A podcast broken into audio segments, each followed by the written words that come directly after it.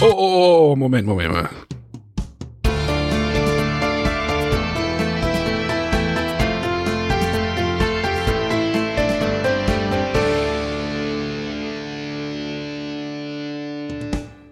Hallo und herzlich willkommen bei den Bretterwissern. Die Bretterwisser, das sind der Arne, Moin, Tag. der Matthias Morgen. und ich bin der René. Tag. Matthias hat sich jetzt gerade gefragt, was das war. Nein, das habe ich nicht. Das ist aus einer Zeit, wo ich auch noch Fernsehen geguckt habe. Ja, Und was war's denn jetzt? du Für weißt alle, es die nicht. wissen. Soll ich nochmal?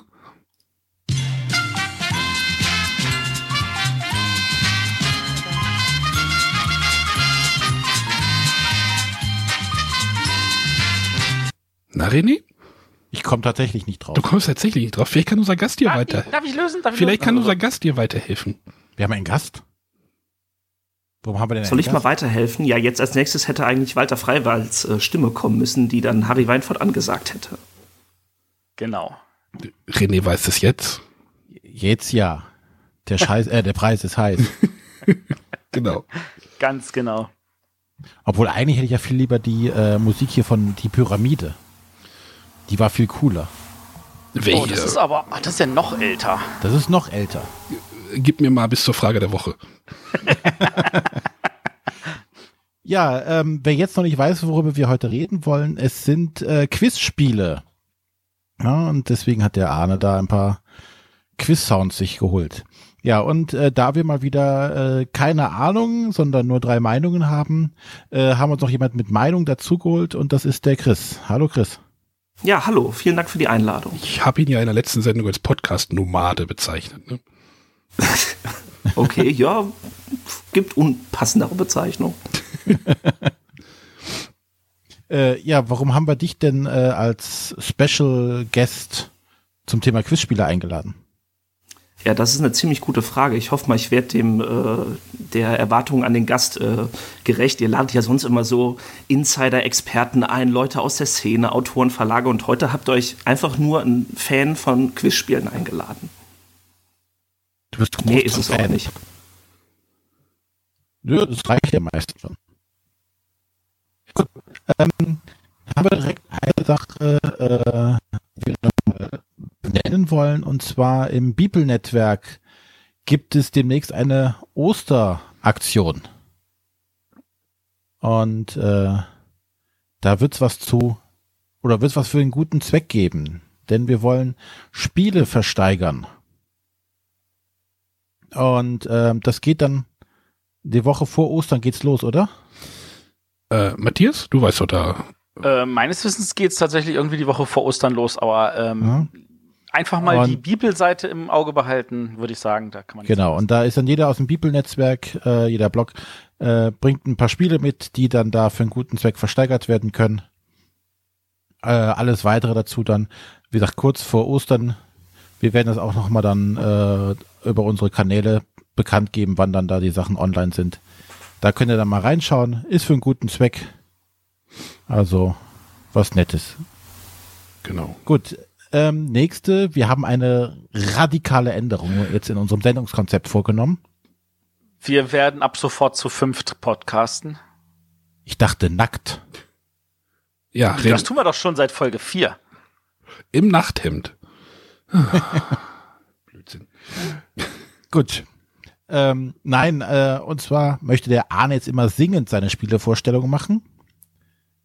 Ja, ich musste, Nein, das ich habe so eine Karte gezogen bei Berge des Wahnsinns. Du musst jetzt immer singen. genau.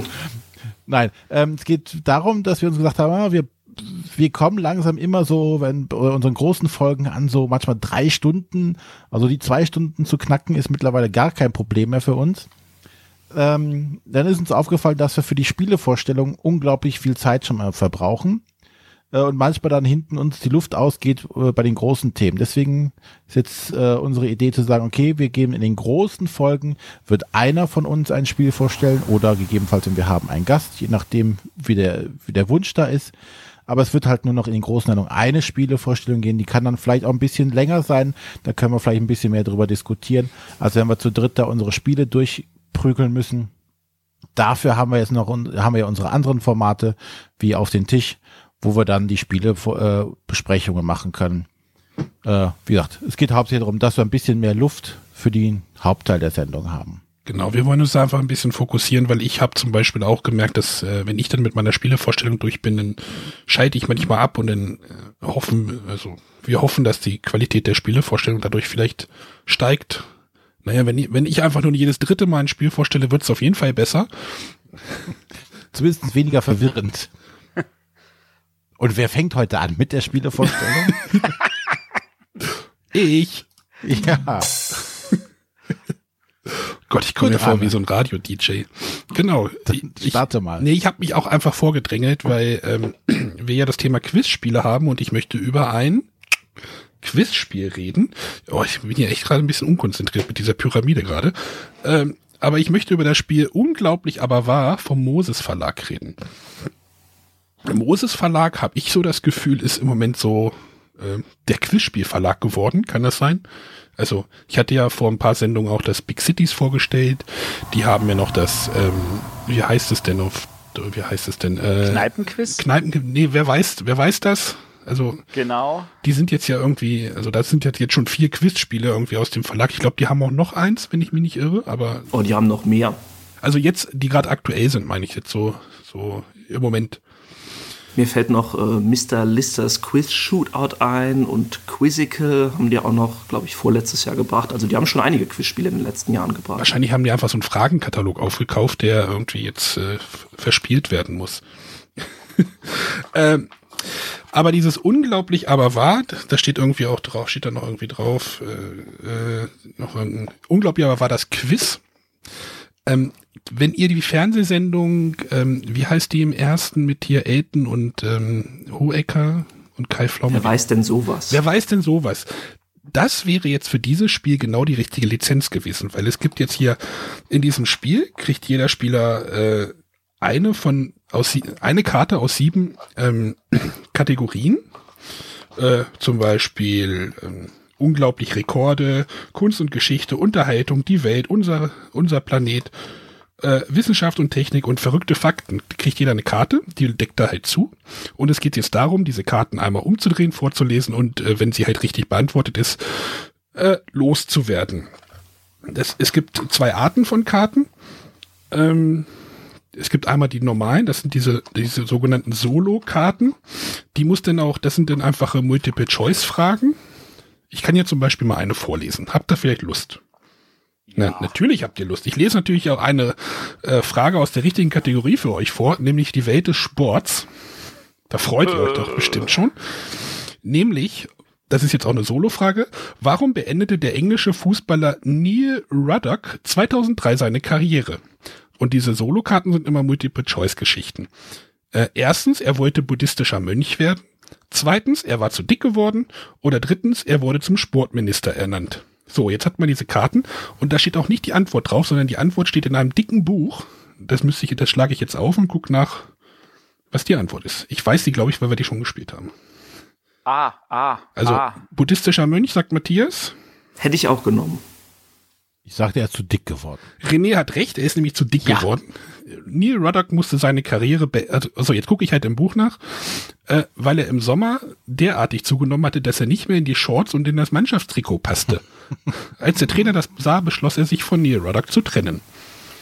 Das sind jetzt diese, diese ganz normalen. Und dann gibt es noch diese Chancekarten, wenn man die umdreht, umdreht äh, geht es darum, dass alle am Tisch diese beantworten können. In welchem Jahr wurde die berühmte Marke Nintendo gegründet? Äh, Hinweis, es liegt zwischen 1880 und 1900. Ich wollte oh. gerade sagen, ich glaube, das weiß ich sogar. War das nicht 1889 oder so?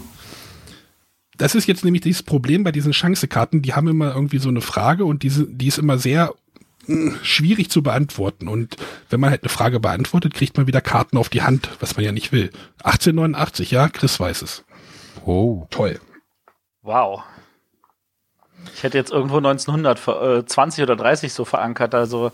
Aber wenn man natürlich weiß, dass die am Anfang irgendwas gemacht haben, aber nichts mit Spielen, dann ist das natürlich. Genau. Aber es ich glaube, die so, haben mit so Spielkarten angefangen. Ich kann ja noch mal eine vorlesen. Vielleicht habt ihr, also damit ihr mir merkt, dass diese Chancekarten eigentlich ein ziemliches Problem sind. Von welchem ungewöhnlichen Fahrer wurde das Auto gelenkt, das vom französischen Polizisten äh, das von französischen Polizisten 2011 angehalten wurde. Hä? Hä? Also von welchem ungewöhnlichen Fahrer wurde das Auto gelenkt, das französische Polizisten 2011 anhielten? Von Entschuldigung. Orang-Utan. Äh, Hund. Es ist, die Chancekarten sind schwierig, oder? Chris, hast Ja. auch bestimmt noch eine Antwort parat. Ähm, äh, dann nehme ich äh, Goldfisch. Naja, so ungewöhnlich. Keine Ahnung. So ungewöhnlich ist es. Es ist von einem Kind angehalten worden. In der französischen Provinz äh, äh, äh, äh, fiel ein Auto auf, das extrem langsam und im Zickzack fuhr. Überrascht stellten Polizisten fest, dass es von einem zehn, zehnjährigen Jungen gefahren wurde. Auf dem Beifahrersitz saß sein betrunkener Vater. Er hatte seinen Sohn fahren lassen, weil das sicherer sei. Hat also, doch bestimmt auch recht. Das ist jetzt halt diese, so ist das, so funktioniert halt dieses Spiel, ein ganz normales Quizspiel. Klassisches Allgemein. Also sehr klassisch, also ganz klassisch. Also man muss nichts irgendwie machen, und man muss nicht irgendwelche die Antworten verteilen, wie bei diesem Wer weiß das oder hat äh, ähm, und das ist das Problem, was ich mit dem Spiel habe. Es ist leider sehr klassisch halt. Ne? Du hast liest einfach Karten vor aus verschiedenen Kategorien. Äh, ne? Wie halt wie bei so einem Trivial Pursuit, nur dass die hier jetzt irgendwie auch Nee, da hast du auch Multiple Choice, ne, bei Trivial Pursuit. Nee, Nee? da hast du nie, da hast du immer nur Ja. einfach Frage und du musst es wissen. Okay, aber ne, beim Also Tri- zumindest bei, die alten bei Versionen. einer ich kenne. Multiple-Choice-Frage aus drei Antworten. Wofür ist denn jetzt das Buch da? Das steht Buch die ist Antwort halt nicht auf das- den Karten? Genau, es, es gibt halt diese Karten, da steht keine Antwort drauf, sondern nur die Seitenzahl und dann gibt's so ein, so ein Buch, das hat so ein kleines Büchlein, das hat äh, 130 Seiten und da stehen halt die Antworten drin. Da musst du immer hin und Aber her ist- blättern. Ist das nicht tierisch unpraktisch? Ja, Okay. aber du kannst ja, du kannst ja die Antwort nicht auf die Karte schreiben, weil die legst du ja verdeckt vor dich ab. Ist halt die Frage, wie man das halt macht. Sonst. Aber das ist ja auch nicht meine Aufgabe, das zu beantworten, sondern ähm, Ja, wessen denn sonst? Wie gesagt, deswegen, ich, ich war halt neugierig, weil halt dieses, dieses, wie hieß die Sendung nochmal, Chris? Diese, ähm, wer weiß denn sowas? Die, die- die Lizenz wäre genau das Richtige für dieses Spiel gewesen. Vielleicht war die zu teuer oder vielleicht gibt's da auch schon ein Spiel, das weiß ich jetzt nicht. Aber, ähm, weil das ist, diese Fernsehsendung ist eigentlich dieses Spiel. ja, stimmt, geht Ja, schon in eine ähnliche Aber das macht doch, macht doch eigentlich nur, nur Sinn, wenn du da halt auch Leute hin, sitzen hast, wie jetzt da bei, wer weiß denn sowas, die halt auch ein bisschen Witze in die ganze Sache reinbringen. Weil ansonsten fände ich das jetzt ziemlich dröge. Ja, das ist auch nicht so. Weil da so, es ist ja eher witzig, wenn du halt dann kuriose Antworten oder sonstiges dir einfallen lässt oder mal einen coolen Spruch rüberbringst. Es sind auch nicht 100, es sind auch nicht viele Fragen, es sind 100 Fragekarten. Ist ja auch nicht so viel. 100. Und wir haben Das ist ja äh, sehr wenig, ja. Und jeder Spieler kriegt halt sieben Karten zugeteilt. Wenn du halt mit äh, vier Leuten, fünf Leuten spielst, dann hast du schon eine ordentliche Menge Karten verballert. Also es ist noch Platz in der Schachtel für, also man könnte halt noch aufstocken. Das ist schon, das ist schon wieder so Moses-typisch. Die Schachtel ist schon wieder toll. Aber äh, ich suche nur eine Frage. Wie hoch ist die höchste Skulptur der Welt? 19 Meter, acht, äh, 98 Meter, äh, 89 Meter und 172 Meter.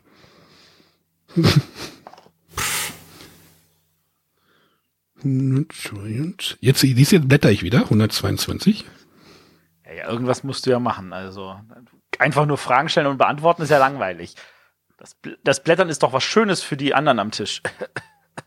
Ach, ich, davon habe ich sogar schon gelesen. Äh, es handelt sich um das gigantische Crazy Horse Memorial, was 172 Meter hoch ist, das seit 1948 in den Berg von Süddakota gehauen wird und bis zum heutigen Tag noch nicht fertiggestellt ist.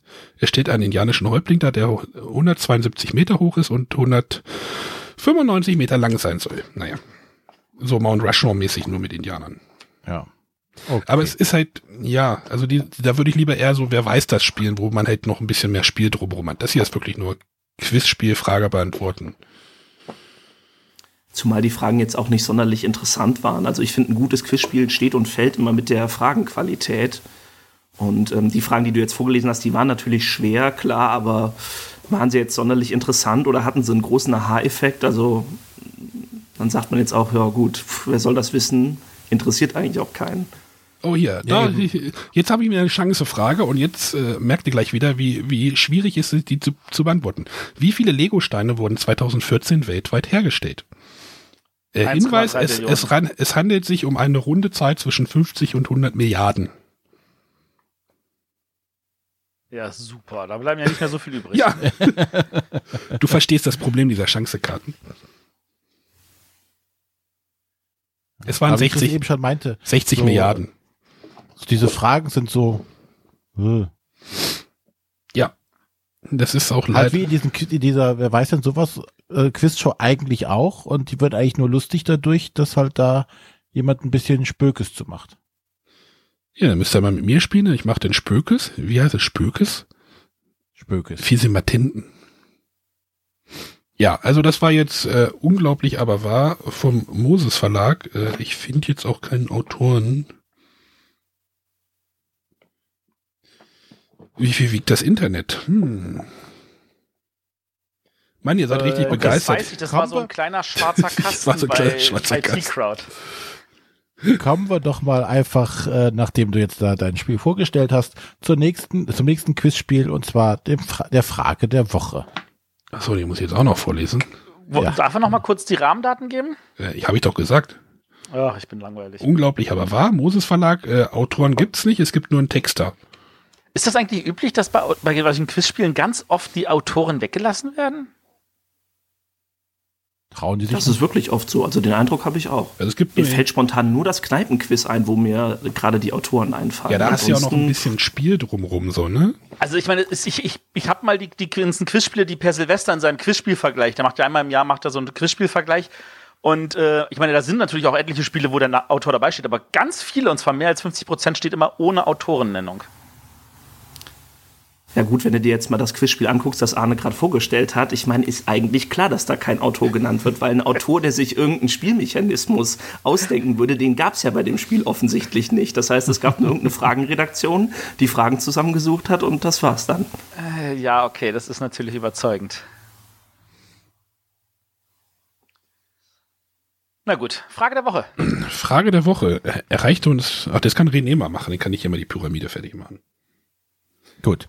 Hallo Bretterwisser, ich fände es super, wenn ihr in euren großen Sendungen ein klein bisschen über Neuigkeiten aus der Szene berichten würdet, beziehungsweise diese kommentiert. So würde mich zum Beispiel interessieren, was eure Meinung zu den Ankündigungen und Übernahme von Lookout Mayfair durch Asmodee ist. Mir ist klar, dass, für, äh, dass es für Matthias als Verlagsvertreter schwierig ist, dazu Stellung zu nehmen, aber ihr seid ja zu dritt. Das hat uns der Sascha geschrieben. Ähm, wir hatten ursprünglich mal so diese Idee des Podcastes, dass der zeitlich unabhängig gehört werden kann. Das haben wir jetzt ja letzte Woche oder vor zwei Wochen auch gemerkt, als wir, als wir diese Ulrich Blum-Sendung wieder rausgekramt haben, dass zeitlich zwar schon was passiert ist, aber viele Aussagen halt einfach noch ähm, Bewandtnis haben. Und wir möchten das auch weiter, eigentlich weiterhin so halten, dass wir auf äh,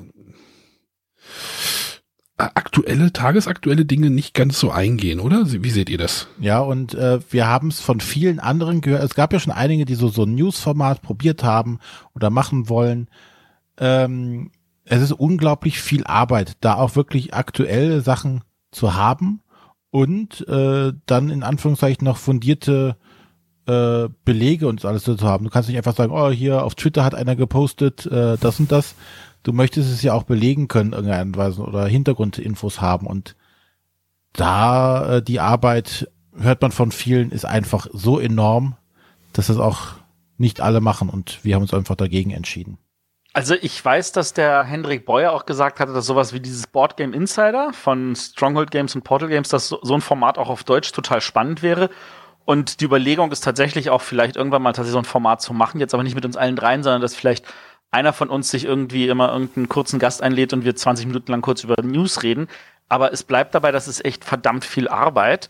Und ähm, an der Stelle ähm, glaube ich, dass das vielleicht etwas ist, was wir derzeit überhaupt nicht bieten können. Aber das ist natürlich wieder etwas, wo wir sagen, hey, wenn da draußen jemand ist, der sagt, ich habe voll Bock, das zu machen, Leute, es gibt noch nicht genug Brettspiel-Podcasts, vor allem nicht mit so einer Nische. Setzt euch hin und macht doch mal sowas. Und wenn ihr Kontakt Und- braucht zu irgendwelchen Gästen, mit denen ihr dann zusammen diese News durcharbeiten müsst, damit ihr sie nicht einfach nur langweilig alleine vortragen müsst, da können wir euch gerne helfen und Kontakte geben. Oder ihr schickt uns eine Frage der Woche, wo er dann explizit auf ein, ein Thema anfragt. Und wenn das noch als Audiokommentar rüberkommt, Dann dann steigen die, seid ihr auf jeden, Chancen, steigen die Fall der nächsten Chancen Sendung dabei. ins Unermessliche. Ja. Also das wäre eine Möglichkeit, uns dazu zu bringen, über solche Sachen zu reden. Ja. Aber so ein richtiges Newsformat wollen wir erstmal nicht machen.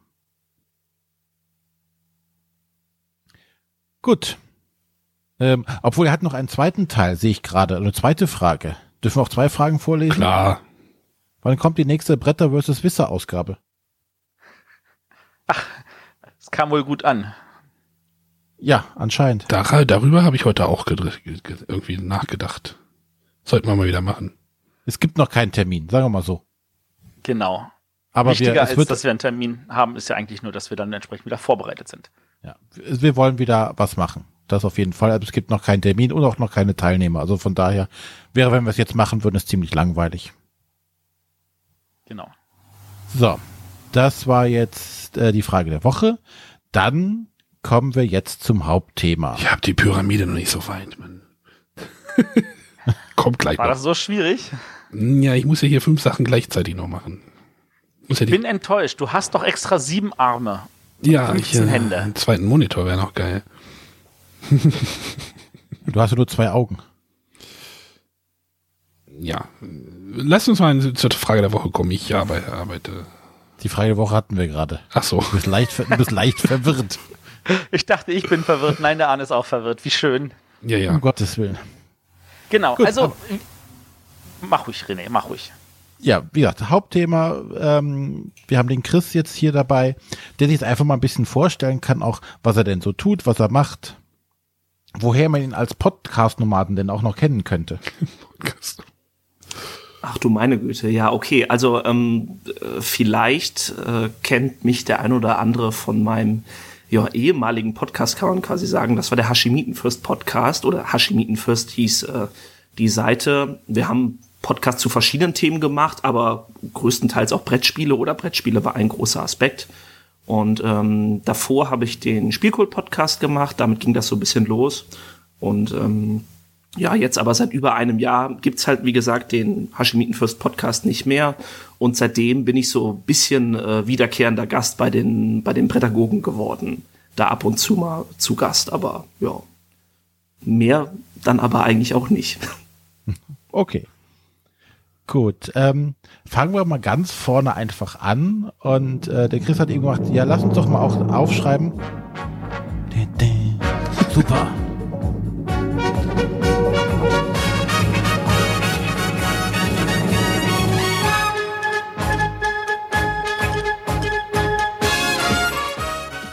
Jetzt haben wir den Chris auch noch richtig eingeführt hier. Da werden so Samstagabenderinnerungen wach irgendwie. Oh ja. Ich kann das jetzt einfach in der Schleife laufen lassen. So nach, nach dem Baden ab vor den Fernseher. Mit Dieter Thomas Heck. Genau, aber wir haben ja, genau, dafür haben wir den, den Experten jetzt. Genau. Aber wir wollen jetzt erstmal aufstellen oder definieren. Guten Abend. Was halten wir denn von, oder wie definieren wir Quizspiele? Und ähm, Arne, was ist denn für dich ein Quizspiel? Ein Quizspiel. Naja, wir haben ja vorhin gesagt, bei dem Unglaublich aber wahr, ähm, dass das ja ein sehr klassisches Quizspiel ist. Für mich besteht Quizspiel immer irgendwie darum, irgendein Wissen abzufragen. Wie viel, wie viel Spiel denn da dro- noch da drum ist, das unterscheidet sich ja. Also wie, wie wir hatten jetzt ja dieses Unglaublich aber wahr, wo ja der Spielanteil, uff, ich sag mal so, geringer ausgefallen ist. Und dann gibt es ja halt so Quizspiele, wenn wir im gleichen Verlag jetzt bleiben, bei diesem Kneipenquiz, wo halt wirklich noch mehr Spiel drumherum ist. Aber es geht halt immer irgendwie um Wissen in irgendeiner Art und Form. So würde ich das jetzt erstmal. Na, wer- Würde ich genauso definieren. Ich Aber der, der, ah, okay, wie würdest du es definieren? Also, ich störe mich an dem Wort Wissen. Also, ich meine, klar, es gibt sehr, sehr viele Quizspiele, da geht es um Wissen, das abgefragt wird. Aber es gibt ja auch Quizspiele, wo es gar nicht um Wissen geht, sondern wo es auch einfach nur darum geht, äh, Einschätzungen oder einfach nur zu raten, was sich andere in dem Moment ausgedacht haben. Und da ist dann so das, wo das vom Wissen sich abtrennt. Also so, weißt du, wenn, wenn jeder einfach sich eine Frage, eine Antwort überlegen muss und dann äh, wird es in die Mitte gelegt, dann muss man vielleicht auch noch irgendwie raten, weil wer welche Antwort gegeben hat. Das wäre ja auch in einer gewissen Form ein Quizspiel. Ja, aber du hast schon das Wort Raten gesagt. Also sowas würde ich dann als Ratespiel äh, definieren. Das ist für mich dann doch nochmal ein Unterschied. Deswegen ist es auch interessant, dass wir das jetzt nochmal so ein bisschen äh, auseinander dividieren, worüber wir heute Abend eigentlich reden wollen. Also reden wir auch über, über Ratespiele.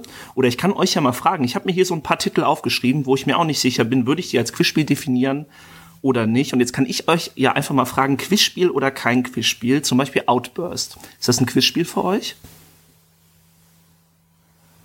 Also für mich sind 90 Prozent aller Quizspiele Ratespiele, weil ich die Antworten nicht kenne.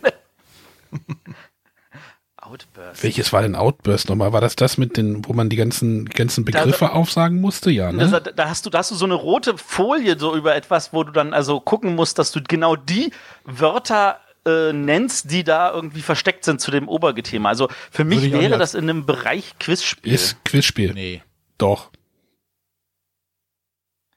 Ja, interessant. Für mich ist das so ein Hybridtitel. Ich finde, es kommt da ein bisschen auf die Kategorie an, weil zum Beispiel beim Spiel wie Outburst, da gibt es dann natürlich Karten, wo als Überbegriff steht äh, Schweizer Kantone zum Beispiel und man muss zehn nennen. Das ist für mich dann eine ganz klare Art von Quiz. Aber es sind zum Beispiel auch Karten dabei, wo drauf steht äh, Gründe, warum man zu spät zur Arbeit kommt. Und davon muss man zehn Stück nennen. Das wäre für mich dann wiederum kein Quizspiel in dem Fall.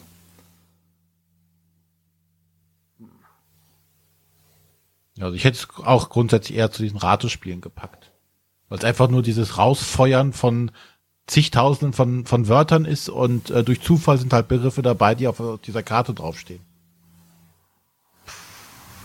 Ja, aber äh, Zufall ist es für mich auch ganz oft, also gerade wenn ich, wenn ich jetzt an, an Arnes Fragen von vorhin denke mit irgendwelchen Chancekarten, das ist ja für mich auch reiner Zufall, dass man da das, also irgendwie schafft oder selbst, selbst wenn eine Auswahl dabei ist, ist das ja Zufall, dass ich zufällig das Richtige treffe von dem, was dann angeboten wird. Ja, aber dann ist ja für dich jedes Spiel ein Ratespiel. Naja, also, Entschuldigung, also 90% also ich habe natürlich ein Quizspiel hier im Regal stehen, das für mich kein Ratespiel ist. Ähm, das ist das schöne Quiz der Spiele, also, aber ähm, das ist ja eine andere Geschichte. Ja, aber ich denke, bei so einem Wissensspiel gibt es auch manchmal die Möglichkeit, dass du dir was herleiten kannst in irgendeiner Art und Weise. Äh, nein. Ja, also ich finde das mit den Chancekarten, äh, mit den Chancekarten gerade, das würde für mich dann wieder unter die Kategorie Schätzspiel ähm, fallen, wo es natürlich auch viel auf Glück rankommt, äh, äh, äh, dran kommt, wie auch immer. Aber da geht es auf jeden Fall wieder um Wissen. Aber wo es nur um Raten geht, jetzt muss ich dich nochmal fragen, Matthias, wäre für dich dann auch sowas wie, wie ich die Welt sehe? Wäre das für dich auch ein Quizspiel? Ja. Ah, interessant. Also, das würde ich also, niemals als Quizspiel bezeichnen. Die, die Frage ist natürlich immer, also für mich ist Quizspiel so eine Oberkategorie. Also weißt du, so ein Schätzspiel und so ein Ratespiel kann dann von mir aus eine Unterkategorie von Quizspielen sein, aber es fällt für mich dann alles unter Quizspiel. Ah, okay. Interessant. Wobei, warum sollte ich, wie ich die Welt sehe, wenn ich auch das viel, viel coolere ähm, äh, das andere da sehe. Ähm, wie hieß denn das, wo man selber Geschichten sich ausdenken muss? Ach, doof, wenn einem so Sachen nicht einfallen. Das ist ja auch. Aber Arno Domini ist zum Beispiel für mich auch ein Quizspiel. Ja, da geht's ja, auch ganz um Wissen. Äh, nee. Das ja, ist halt aber um, um Einschätzen und Herleiten von. Ja, ja, das ist für mich, genau, alles Oberkategorie Quizspiel. Aber wir müssen uns ja nicht darauf einigen, was ich jetzt sage, sondern wir können uns vielleicht einfach auf einigen, was wir allgemein so finden. Und wenn wir jetzt sagen, okay, das ist für uns ein Ratespiel und das ist ein Schätzspiel und das ist ein Wissensspiel, vielleicht kann man noch diesen Unterbegriff finden, weil, ähm, also ich, ich bin ja auch in meiner Kindheit mit einigen Quizspielen groß geworden wie die meisten. Und für mich war zum Beispiel ähm, Spiel des Wissens ein äh, Spiel des Auswendiglernens, weil irgendwann kannte man die ganzen Fragen natürlich. Ja, aber das ist doch denn nur eine äh, Frage der. Wie oft man spielt. Genau, wie viele Karten, das ist ja nur so eine ähm, Quantitätsfrage, äh, oder nicht? Ich hau mal an dieser Stelle einfach mal meine Erfahrung mit Spiel des Wissens rein. Es gibt eine Karte, da steht, vervollständige folgenden Satz, fix und. Fertig? Foxy? Genau. Es gibt diese Frage zweimal. Einmal mit der Antwort Foxy und einmal mit der Antwort fertig. Das kannst du nur raten an der Stelle. Moment, Spiel des Wissens war das mit diesem Planeten, ne? Ja, das genau. war das genau. mit dem Planeten. Das war, wo man diese Scheiben auf diese, ne, das ist auch. Ja, ja. Das gibt's glaube ich immer noch, oder? Ich vermute. Das gibt's immer noch, ja. Wenn es auch immer von noch Jumbo diese wird das heute verlegt. Zweimal da drin gibt, dann frage ich mich, wer von der Generation heute noch Fix und Foxy kennt. Aber das ist eine andere Geschichte. Stimmt, hier sind die Fragen noch die gleichen. Nee, die wurden da schon überarbeitet in den äh, verschiedenen Aus Auflagen. Gut, also wenn wir einfach mal sagen, okay, wir haben jetzt keinen Oberbegriff, sondern wir sagen, wir haben Wissensspiele, Quizspiele, Ratespiele, Schätzspiele, dann und das jetzt einfach mal so in den Ko Topf werfen und sagen, wir reden heute über dieses große Konglomerat von gemischten Begriffen, die wir an der Stelle jetzt alle mal zusammenfassen und sagen, hey, davon reden wir. Darauf können wir uns dann einigen? Okay, das Ja. hört, sich nach, hört sich nach einem. Okay, da wenigstens da war ein Ja. Genau, ich habe genickt, was natürlich super im Podcast ist. Es gibt Ja, ja, ich, weil, weil, schau mal, ich zeig dir gerade, wie groß der Fisch war, den ich gestern gefangen habe. Genau. Ähm, gut, äh, dann, dann natürlich die Frage, die sich für mich stellt an der Stelle, Chris. Warum spielst du so gerne Quizspiele? Ja, das ist eine gute Frage. Was ist der Reiz an Quizspielen? Ich habe schon fast geahnt, dass die Frage heute Abend äh, drankommen könnte. Und ähm, ja, das ist eine, gu- das ist eine, eine gute Wenn ich Frage. Wenn ich mal hab ganz noch keine richtige einhaken, gefunden. einhaken würde, das Ja, kann man bitte. ja auch größer sehen. Warum wird überhaupt so gerne gequizt? Also guck dir mal ins Fernsehen an. Äh, durch, selbst durch die Programme, äh, überall sind Quizshows, Samstagabend Fernsehprogramme, auch von schon früher, äh, Quizshows, wo Leute mitraten können. Also es scheint ja ein generelles Bedürfnis zu sein, dieses, dieses Raten, dieses Wissen abfragen oder wie man es auch immer nennen möchte an der Stelle. Das geht ja. Und gerade im Fernsehen findet ja dieses Phänomen Quiz noch viel äh, größer statt als jetzt in Brettspielform. Ähm, Ja. darf, ich, darf ich verschiedene Antwortmöglichkeiten euch zur Verfügung stellen? Ja. Ob, äh, Antwortmöglichkeit 1. Ich prahle gern mit dem, was ich weiß. Antwortmöglichkeit Nummer 2. Ich lerne gerne etwas dazu. Antwortmöglichkeit 3. Ich freue mich daran, wenn andere scheitern. Darf man jetzt Personen den Antworten zuordnen? Kannst du gerne machen. Ähm, ja, ich glaube, es gibt genügend Leute für jede Kategorie, die dann da auch äh, ihre Freude dran haben, genau deshalb mitzumachen. Aber wie gesagt, es, es scheint ja irgendwie, ich weiß nicht, ob die, die Steinzeitmenschen auch schon in ihrem ja, ums Lagerfeuer saßen und sich äh, Fragen gestellt haben. mit der Keule von Arctech. Nee, wie hieß das Spiel? genau. Uga Uga. Also ich wäre auch am ehesten jetzt von deinen Multiple-Choice-Antworten, würde ich auf jeden Fall auch zu A tendieren, ähm, weil ich finde, dafür spricht auch so ein bisschen das Argument, dass meistens die Leute gerne Quizspiele spielen, die ja auch, ich sag mal, relativ gut darin sind. Also Leute, die jetzt sagen, ich habe eine schlechte Allgemeinbildung, machen ja dann auch gern mal lieber einen Bogen um, um, um Quizspiele, weil man vielleicht auch Angst hat, sich zu blamieren oder so. Gilt sicherlich auch nicht für jeden. Ich kenne auch Leute, die sagen, ja, spiele ich mit, obwohl ich nichts weiß. Aber ich finde einfach, also vielleicht gilt das auch für mich nur, ich finde ähm, einfach so, also das, das Thema Allgemeinbildung, sich, ähm, sich Wissen anzueignen, das finde ich total reizvoll. Und ich finde, das Quizspiel ist einfach die ultimative Befriedigung dieses Reizes. Also besser als jetzt im Alltag die ganze Zeit klug zu scheißen und versuchen da irgendwie mein Wissen unters Volk zu bringen. Ich, äh, Im Quizspiel hat man äh, hat man so eine Legitimation, jetzt auch mal das Wissen rauszuhauen, was man sich vielleicht angeeignet hat. Und es ist ja dann auch ein totales Glücksgefühl, äh, wenn ich Sachen weiß. Und im Idealfall wussten es meine Gegner sogar nicht und sind ganz beeindruckt, dass man jetzt diese Frage beantworten konnte. Das ist natürlich was Tolles. Aber ist es Ja, nicht oft so, dass gerade bei diesen Quizspielen, und Arne hat ja genug Beispiele bei seinem Spiel gezeigt, ähm, irgendein Trivialwissen ist, das man eigentlich nicht wissen kann. Und wenn man das weiß, dann hat man eigentlich in erster Linie sinnloses Wissen, das eigentlich kein Mensch jemals brauchen könnte. Das ist dann, finde ich, eine Frage der, der Fragenqualität des Spiels. Also, was für mich halt auch im Prinzip der erste Indikator ist, ob ein Quizspiel gut oder schlecht ist. Jetzt in dem Beispiel, was Arne gestellt hat, äh, in dem Spiel, was Arne vorgestellt hat, da fand ich jetzt die Fragenqualität jetzt so auf den ersten Eindruck nicht sonderlich gut. Aber ich finde, eine gute Quizfrage sollte dir den Eindruck vermitteln, sie sollte anspruchsvoll sein. Du, wenn du es direkt weißt, dann war sie zu leicht. Aber du solltest trotzdem der Meinung sein, das sollte ich eigentlich wissen oder ich müsste es vielleicht auch wissen und vielleicht komme ich auch noch drauf. Also wenn du direkt denkst, ja, pf, das weiß kein Mensch und das muss man auch nicht wissen, dann ist die Frage wieder nicht so gut formuliert. Ja, das glaube ich auch. Gerade dieses, dieses Mitfiebern auch oder dieses, ah, ähm, das, davon habe ich schon mal was gehört oder ähm, das hat irgendwie was mit dem und dem zu tun, so dass du ans, äh, ans Überlegen anfängst. Und bei den Fragen von eben war ja so, hm, okay, ich nehme A, weil es schön klingt. Hm, das andere ist, es, das sind da diese Spannende, dieses, dieses Knobeln ein bisschen.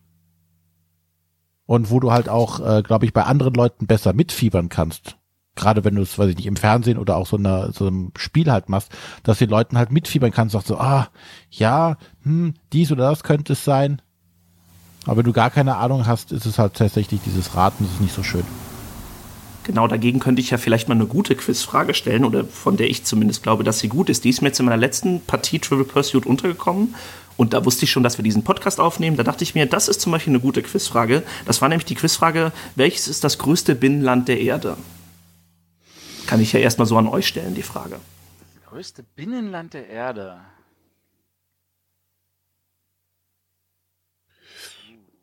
Los, Arne, jetzt. Ja, ich überlege gerade, ob, das, ob das in Asien oder in Afrika ist. Sehr sicher in Afrika, würde ich behaupten. Ah, ich weiß nicht, wie das. So, Kasachstan ist auch verdammt groß. Oh, das ist schon eine sehr gute Antwort und es ist sogar die richtige Antwort. Kasachstan ist richtig, ja. Ach, verdammt. Konntest du mir Ja nicht gut, aber Geografiefragen ist natürlich der liebe Arne im Vorteil. Also ich kann ja nur sagen, äh, was ich, womit ich bei Trivial Pursuit groß geworden bin und ich bin ja froh, dass sie die Fragen re- regelmäßig erneuern. Ähm, ich hatte noch die richtig schöne alte Ausgabe aus den 80ern und es waren tatsächlich genug Fragen dabei, dass wenn du einfach nur ähm, äh, Hans, ähm, Hans-Dietrich Genscher gesagt hast oder nee, wat, wie, wie hieß der andere? Ähm, es, gab, es gab auf jeden Fall einen Politiker, nee, der Bayer. Strauß. Strauß, genau. Wenn du Strauß gesagt hast, hast du damit ungefähr ein Drittel aller Fragen in der rosa Kategorie beantworten können. So schlimm war diese Auswahl.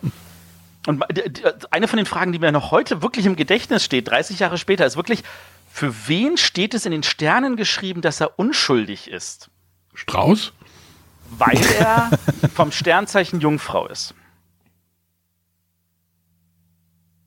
Ja. Ja. Also solche Fragenqualität hat man an der Stelle dann. Oha. Das bleibt hängen. Allerdings, jetzt bei mir auch. Ja. So, wer, wer, Also ich finde gerade bei unbedingt Pursuit-?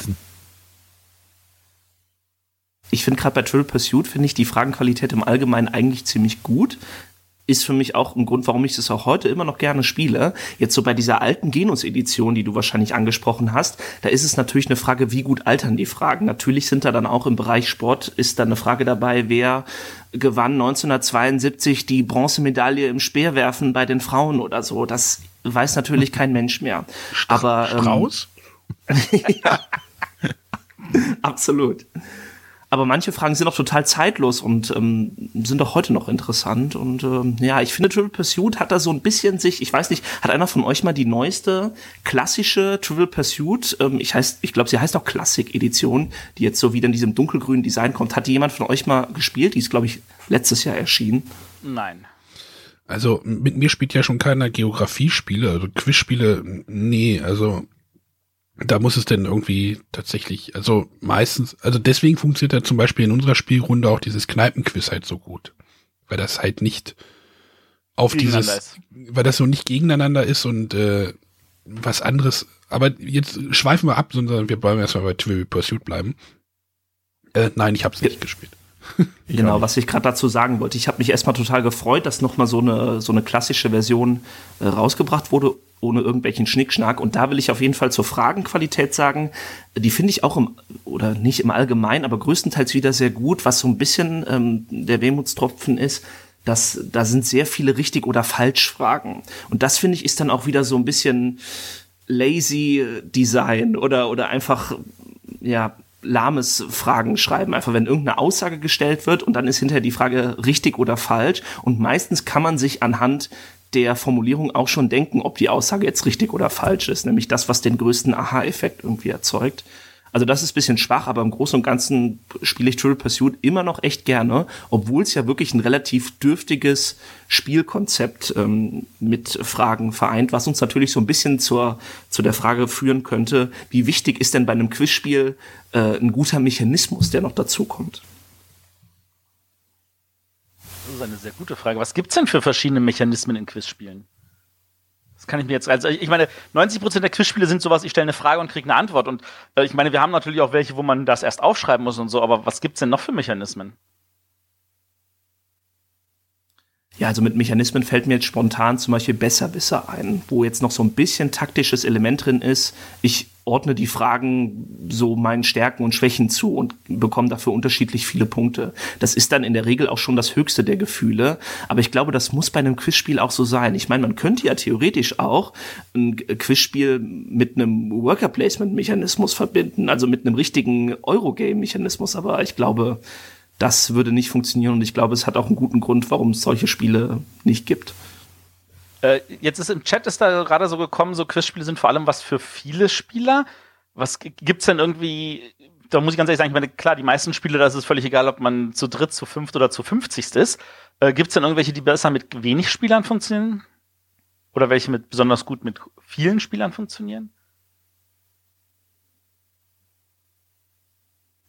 Also Quizspiele, die besonders gut mit wenigen funktionieren. Da fällt mir zum Beispiel spontan Trivial Pursuit ein, weil ich finde, wenn man Trivial Pursuit mit, ich sag mal, vier oder fünf Spielern spielt und dann vielleicht noch in Teams sogar, dann finde ich wirklich, dass es immer unerträglich lange wird. Das ist sowieso so ein Phänomen, gerade wenn man mit wenig Spielern spielt, die dann noch im Team spielen, die sich dann auch, denen es ja dann auch total wichtig ist zu gewinnen, die sich dann auch noch ewig beraten, obwohl so offensichtlich ist, dass sie die Antwort nicht kennen und trotzdem immer weiter überlegen wollen. Vielleicht komme ich ja noch drauf. Oh, und dann dann kann sich das wirklich über mehrere Stunden wie Gummi ziehen, so eine Partie. Furchtbar. Okay. Ähm, ich ich, ich ähm, würde mal sagen, wir, wir kommen jetzt mal vielleicht dann eher so, äh, also kleiner Fun-Fact am Rande, weil wir das hier gerade kurz vor der Sendung nachgeguckt haben. Trivial Pursuit ist zum Zeitpunkt dieser Aufnahme auf Boardgame Geek auf Platz 15.131 und ungefähr bei 15.200 hören die gerenkten Spiele auf. Das ist also relativ weit hinten. Kleiner Funfact noch hinterher. Zehn Plätze weiter unten ist, wer wird Millionär das Brettspiel? Also das ist tatsächlich noch schlechter gerankt. Was hat denn das für eine Durchschnittswertung, Triple Pursuit? Äh, 5,2. Dazu muss man wissen, dass ähm, normalerweise dann äh, alle Spiele, die geratet werden, nochmal aufgefüllt werden mit 5,5er Wertungen und das nach einem relativ interessanten Verfahren. Ähm, aber das sorgt dafür, dass Trivial Pursuit trotzdem noch drunter liegt, was schon ziemlich krass ist. Ja, aber das ist ja dieser Schick von wegen, oh Gott, das Spiel ist kein richtiges Spiel, wir hauen jetzt alle drauf. Äh, wahrscheinlich. Das ist halt so dieser selbstverstärkende Effekt wahrscheinlich auch noch, der bei Monopoly ja genauso ist. Ja, und ich musste tatsächlich sagen, das Einzige, was mich jetzt im Nachhinein früher, als wir es gespielt haben, hat bei Trivial Pursuit nie gestört, aber dieses Würfeln, und ja. wie viel Glück du dann hast, auf welchem Farbfeld ist, du weiß ich nicht, du brauchst noch äh, Pink als Kategorie und kommst aber nie drauf. Das würde man ja heutzutage gar nicht mehr so machen, aber damals hat uns das auch nicht gestört. Wurde denn da an den, über die Jahre an den Regeln da irgendwas gedreht oder ist das einfach nur, wir tauschen die Fragen ein bisschen aus? Das ist, äh, also im Grundprinzip ist es immer noch genauso wie damals, aber dazu muss man auch sagen, es ist gar nicht so glückslastig, wie man sich das, wie man äh, das immer glaubt. Also wenn man gerade weiß, wo man sich bewegen sollte beim Triple Pursuit, also hier so das kleine Einmal-Eins für den Triple Pursuit-Einsteiger, natürlich niemals durch die Mitte sich bewegen und auch beim äußeren Rad, ähm, da ist ja auch die Felderverteilung die ist, die ist ja, das ist ja richtig durchdacht, das, das Rad, das meint man gar nicht so, aber wenn man auf bestimmten Feldern geht, ist es zum Beispiel so, dass man, egal welche Zahl man würfelt, landet man auf jeden Fall auf einem äh, Eckfeld oder auf einem nochmal würfeln Feld. Und so können natürlich schnell viele nochmal würfeln Ketten kommen, dass du wirklich viermal hintereinander würfelst und jeder denkt, äh, jeder andere denkt schon, boah, schon wieder noch, noch würfeln. Aber das kann schon dafür sorgen, dass das Spiel schneller vorangeht, als man das jetzt immer so in Erinnerung hat und als dass man das meinen könnte. Aber ich wollte gerade noch zum, zum Boardgame Geek Punkt sagen. Ich glaube, dass Triple Pursuit da so schlecht ähm, gerankt ist, liegt nicht nur an der Tatsache, dass es halt so ein, so ein, so ein altbackenes Spielprinzip hat, sondern dass es einfach ein Quizspiel ist. Und ich glaube, Quizspiele kommen bei Boardgame Geek im Allgemeinen nicht sonderlich gut weg. Also ähm, ich glaube, diese typische, das Klientel des äh, klassischen Boardgame Geek Spieler oder des, auch des Field Spielers, und dann wiederum die Quizspielfans. Ich glaube, die Schnittmenge ist nicht so groß. Ich weiß nicht, wie ihr das so wahrnehmt in euren Spielerunden. Wie gut kommen da Quizspiele an? Und Also- vor allem bei wem kommen Quizspiele an und bei wem nicht? Also in der, ich habe ja, ich habe ja auch mal die Kategorie Trivia jetzt aufgemacht. Unter den ersten Top 5, also unter den Top 500 Spielen ist kein Quiz, kein Trivia-Spiel.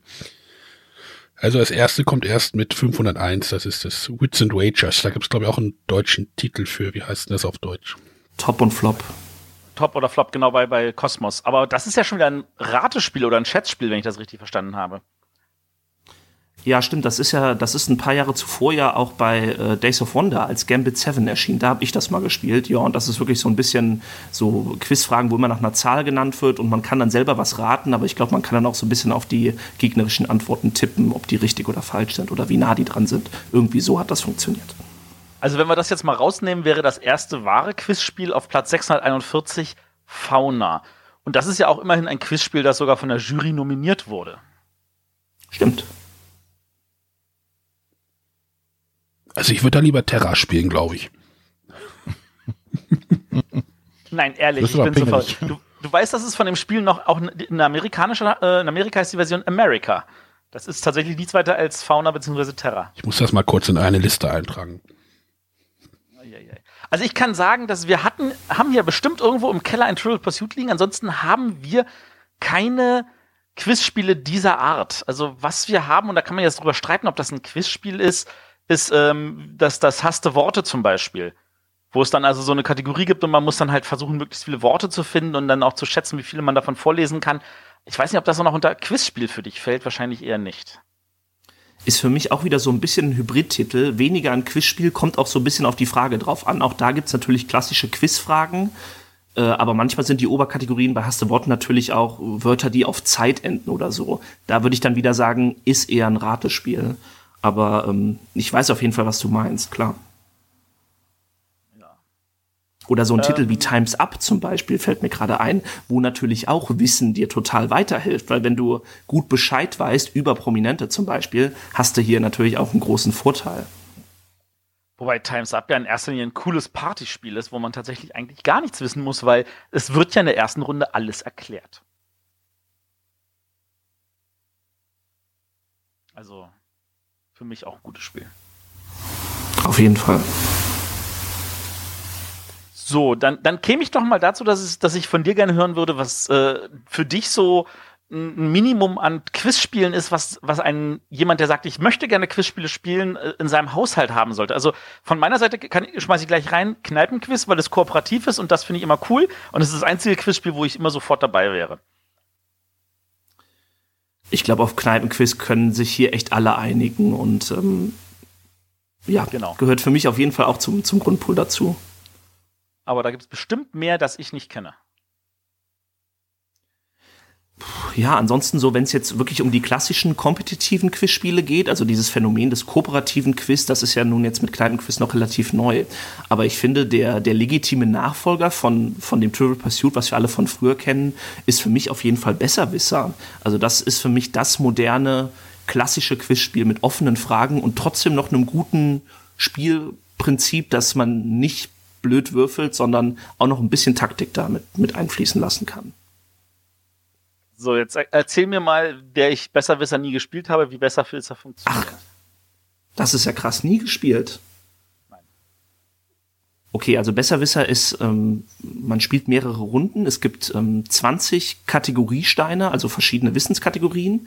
Und du ziehst in einer Runde immer vier Steine raus. Dann könnte zum Beispiel sein, du hast die Kategorien gezogen, ähm, Geografie, Architektur, Popmusik und Sport.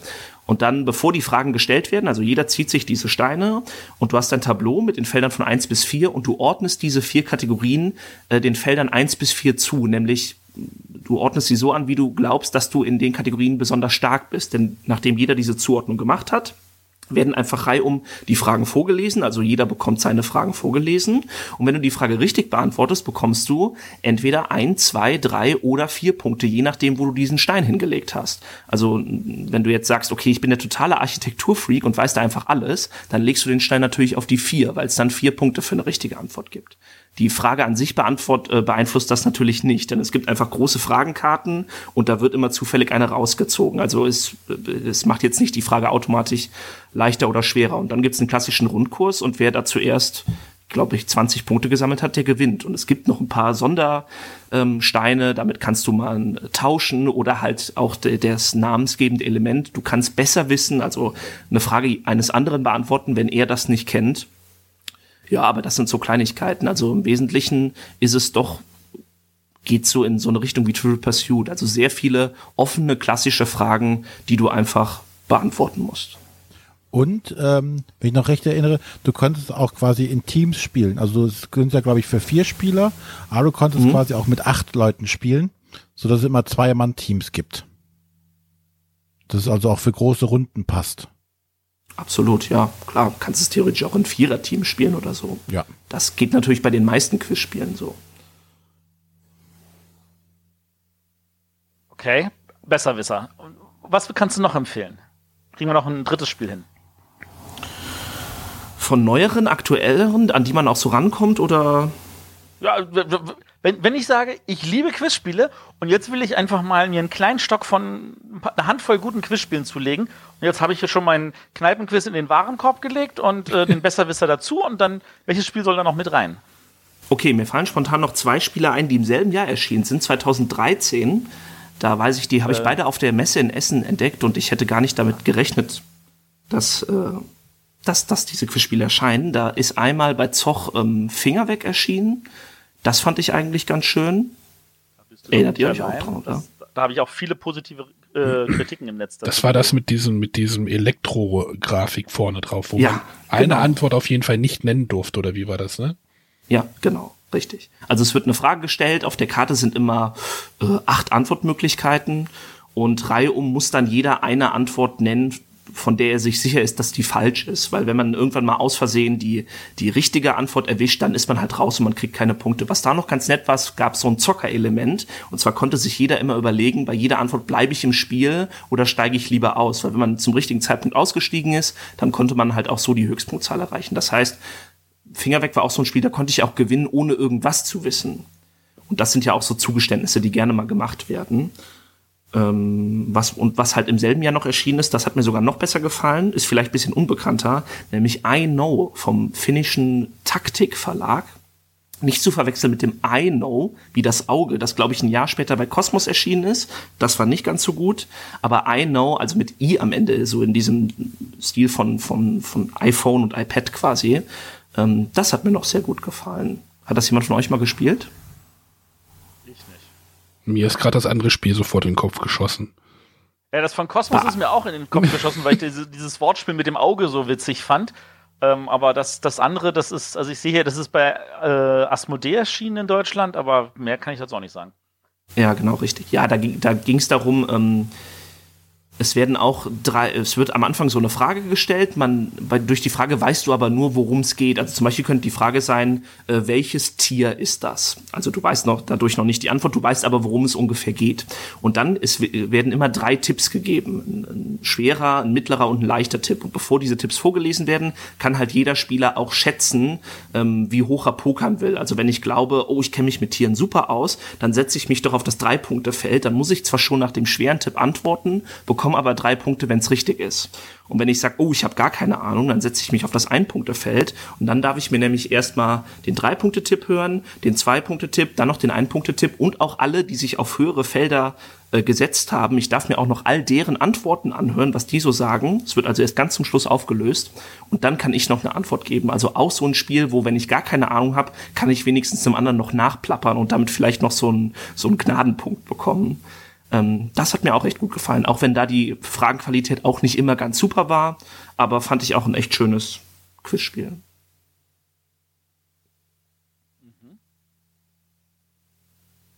Das ist doch schön. Also das ist schon mal so, so etwas, wo man einen Grundstock anlegen kann. Ja, richtig. Zumindest wenn es jetzt um Allgemeinbildungsquizspiele äh, geht. Es gibt ja noch so Unterkategorien wie zum Beispiel Geografie-Quizspiele. Da sind ja auch in den letzten Jahren immer welche erschienen. Da kann, will ich zum Beispiel noch spontan Globalissimo empfehlen, von Günter Burkhardt bei Cosmos damals erschienen, ich glaube 2010 oder so. Das, ähm, also Das hat mir von den Geografie-Quizspielen zum Beispiel immer am besten gefallen. Werde ich alle nicht spielen. Aber so grundsätzlich scheint es ja auch so sein, dass so Quizspiele bei Familien im Gegensatz zu, zu dem Boardgame Geek Ranking eigentlich ja immer gut weggekommen sind. Weil sie werden ja anscheinend gekauft, sonst würden die Verlage sie gar nicht mehr herstellen. Oder seht ihr das anders? Naja, wahrscheinlich sind die aber auch relativ einfach. Naja, nicht einfach, aber äh, die Mechanismen sind jetzt nicht zu kompliziert und was, du kaufst wahrscheinlich dann irgendwie so eine Fragendatenbank ein und dann hast du halt schon ein Spiel fertig. Oder? Ja, aber die Auswahl der Frage ist ja trotzdem nochmal, glaube ich, redaktionelle Arbeit. wer Weil macht, ansonsten hast du halt merkwürdige Fragen, die keinen jucken. ja, wer macht denn sowas? Wer macht denn da die, Matthias, weißt du das irgendwie, wer da irgendwie Fragenredaktion macht? Kaufen die Verlage das ein oder sitzt da selber jemand? Also du kannst davon ausgehen, dass in 90 Prozent der Fällen die Verlage das einkaufen, weil, äh, oder beziehungsweise, dass die entsprechenden Autoren da äh, ganz schön viel Arbeit investieren, weil das die Redaktion oft nicht bieten kann. Ja, aber zumindest irgendeiner muss halt Arbeit reinstecken und äh, wenn du halt, also ich würde zumindest mal schätzen, dass wenn du es ja vernünftig haben möchtest, äh, vom, vom Umfang und von den Fragen her, dass das schon ja irgendwie Autor oder Verlag machen muss und das nicht fertig einkaufen kannst. Also ich weiß zumindest, dass der ähm, äh, bei Fauna hat der Herr Redakteur da mehr Arbeit reingesteckt wahrscheinlich als der Autor, wobei der Autor natürlich auch schon sehr viel Arbeit reingesteckt hat. Aber der, bei, bei Fauna war ja der Redakteur der Richtige dafür, weil er das entsprechend auch in die Richtung äh, studiert hat. Aber kann man das vielleicht so ein bisschen am Preis auch ablesen? Weil ich finde, da gab es auch eine Entwicklung in den letzten Jahren. Ich hatte oder ich hatte immer so den Eindruck, Quizspiele sind generell eigentlich relativ teuer. Also so ein neues Trivial Pursuit oder ein neues Besserwisser, die haben gern immer mal 50 Euro gekostet. Und da dachte ich immer, okay, Quizspiele müssen so teuer sein, weil da halt eben so viele äh, so viel Arbeit drin steckt, also reine Recherchearbeit oder so. Aber ich finde gerade in den letzten Jahren so die, die neuen Moses-Quizspiele, die fand ich jetzt immer erstaunlich günstig. Also ich meine, wie viel hat denn Kneipenquiz gekostet? Das 20 hat, glaube ich, als es 20 neu war, Euro. 23 Euro Ja. gekostet oder so. Also das finde ich spottbillig. Da ist was dran. Ja, vielleicht ist es mittlerweile im Rahmen von, von Internet und allem auch einfacher geworden, so Fragen zu verifizieren oder zusammenzusuchen, die Informationen. Während vielleicht vor 20 Jahren äh, irgendjemand mit dem Brockhaus da saß und das überprüfen musste, wenn er es denn gemacht hat. Das kann sein. Das ist, also ich kann mir vorstellen, dass bei solchen Sachen wie Kneipenquiz natürlich, da gibt es Leute, die genau solche Sachen eh die ganze Zeit sammeln und das wahrscheinlich dann irgendwie so als Paket irgendwie auch verkaufen für Leute, die für ihre Quizspiele sowas suchen.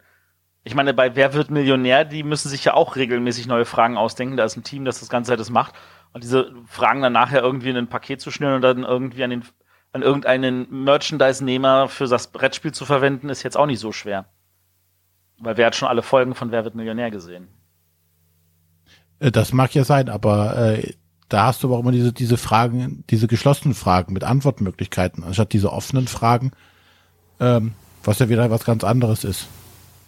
Also ich kann mir schon vorstellen, dass da auch eine Menge Arbeit reinfließen muss für ein gutes Spiel. Und klar, äh, jetzt hier Lizenzprodukt, wer wird Millionär, äh, das wird einmal durch den Drucker geleitet und das war's dann wahrscheinlich. Ja, wobei aber schon die jetzt die Brettspielversion von Wer wird Millionär, die hatten schon gute Fragenqualitäten. Gut, es waren meistens die Originalfragen aus der Sendung und da findet ja auf jeden Fall eine Qualitätsarbeit statt, sonst wäre die Sendung ja nicht so erfolgreich gewesen. Aber gerade im, Erf im Erfolgszug von Wer wird Millionär, in erster Linie von der Fernsehsendung, also so in den frühen 2000ern, da ging ja diese Quizwelle, die boomte ja nochmal so richtig. In den 90ern waren es ja eher so, gab es auch schon Quizshows, aber es waren eher Spielshows und, und ja, keine Ahnung, Rateshows, aber dieses Multiple-Choice-Fragen, Wissen beantworten, das wurde, glaube ich, durch Wer wird Millionär nochmal richtig groß. Und auch im Brettspielmarkt kam dann in diesem Zeitraum, in den frühen 2000er, gab es eine unfassbare Schwemme an richtig schlecht produzierten Quizspielen. Mir fallen da, mir fällt da sofort, ich weiß gar nicht, gibt's den Verlag noch, diesen Spielspaß-Verlag mit diesem Clown unten im Logo? Die haben dann auch so das große Wissensquiz rausgebracht und das waren dann richtig schlecht produzierte Sachen und auch einfach billige Konzepte und die haben alle gar keinen Spaß gemacht. Oh, Spielspaßverlag, das ist ja eine Frage. Habe ich ja noch nie von gehört. Das Logo kennst du bestimmt. Bitte was? Dö, dö, dö. Verdammt. Du hast den Sound wieder nicht griffbereit. Nee, den habe ich nicht. Nee, den habe ich auch noch gar nicht. Aber ähm, Oder Clementoni, auch so ein Verlag, der gern mal immer irgendwelche Lizenz-Schrott-Quizspiele rausgebracht hat. Ja, aber Clementoni ist ein italienischer Verlag, der einen kleinen deutschen Ableger mal probiert hat und damit wieder weggegangen ist. nee, die gibt's doch hier. Das Duell um die Welt gab's sie doch hier. Äh, die machen, die sind immer noch auf dem deutschen Markt aktiv. Ja, stimmt. Ich glaube, das Duell um die Geld-Quizspiel und das und zuletzt haben die doch auch noch ein ultimatives Chartshow-Quizspiel rausgebracht. Meine ich mich erinnern zu können. Das sind so Spiele, die man dann immer gerne mal im Toys R Us sieht und man denkt, ja super, da hier hätte jetzt auch irgendein gutes Spiel im Regal stehen können. Ja, aber nicht zu demselben Preis. Obwohl Klar. das Duell um die Geld, also die, die Fer also da gibt's ein Spiel zu, meinst du? Sagst du?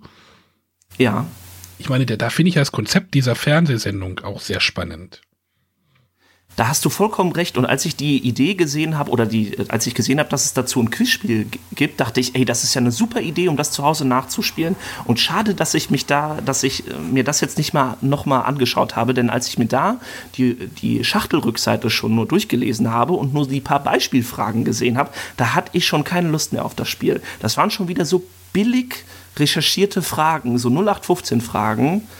Vielleicht, vielleicht sollte Ja. ich, ich kann ja noch mal kurz erklären, vielleicht worum es da ging irgendwie, damit wir, Ja, damit, die, damit die Hörer und Matthias und René auch mal auf den, auf den gleichen Stand kommen.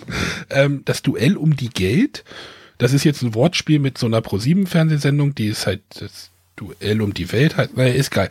Ähm, dort kreuzen sie ein Quiz mit Pokern. Äh, es wird eine Frage gestellt und äh, alle Teilnehmer müssen eine Antwort auf einen Zettel schreiben. Und dann wird halt gepokert und nach einer bestimmten Zeit werden halt Hinweise äh, auf diese, auf die Antwort gegeben und dann kannst du halt sehen, wie weit du mit deinem Tipp nah dran bist oder du pokerst halt und sagst oder du bluffst halt, dass du sagst, ah, ich hab, bin vielleicht doch nah dran und versuch die anderen jetzt rauszubluffen. Das ist schon relativ ne, interessantes Konzept gewesen. Also man kann den heute auch aussteigen, wenn man denkt, oh, jetzt bin ich so weit weg mit meiner Antwort, dass äh, das nicht funktioniert und dann der, der andere weiß es bestimmt. Also das ist schon, klingt schon ganz cool. Also Bluffen finde ich ja mal schön, das klingt natürlich spannend. Das Duell um die Geld. Hm.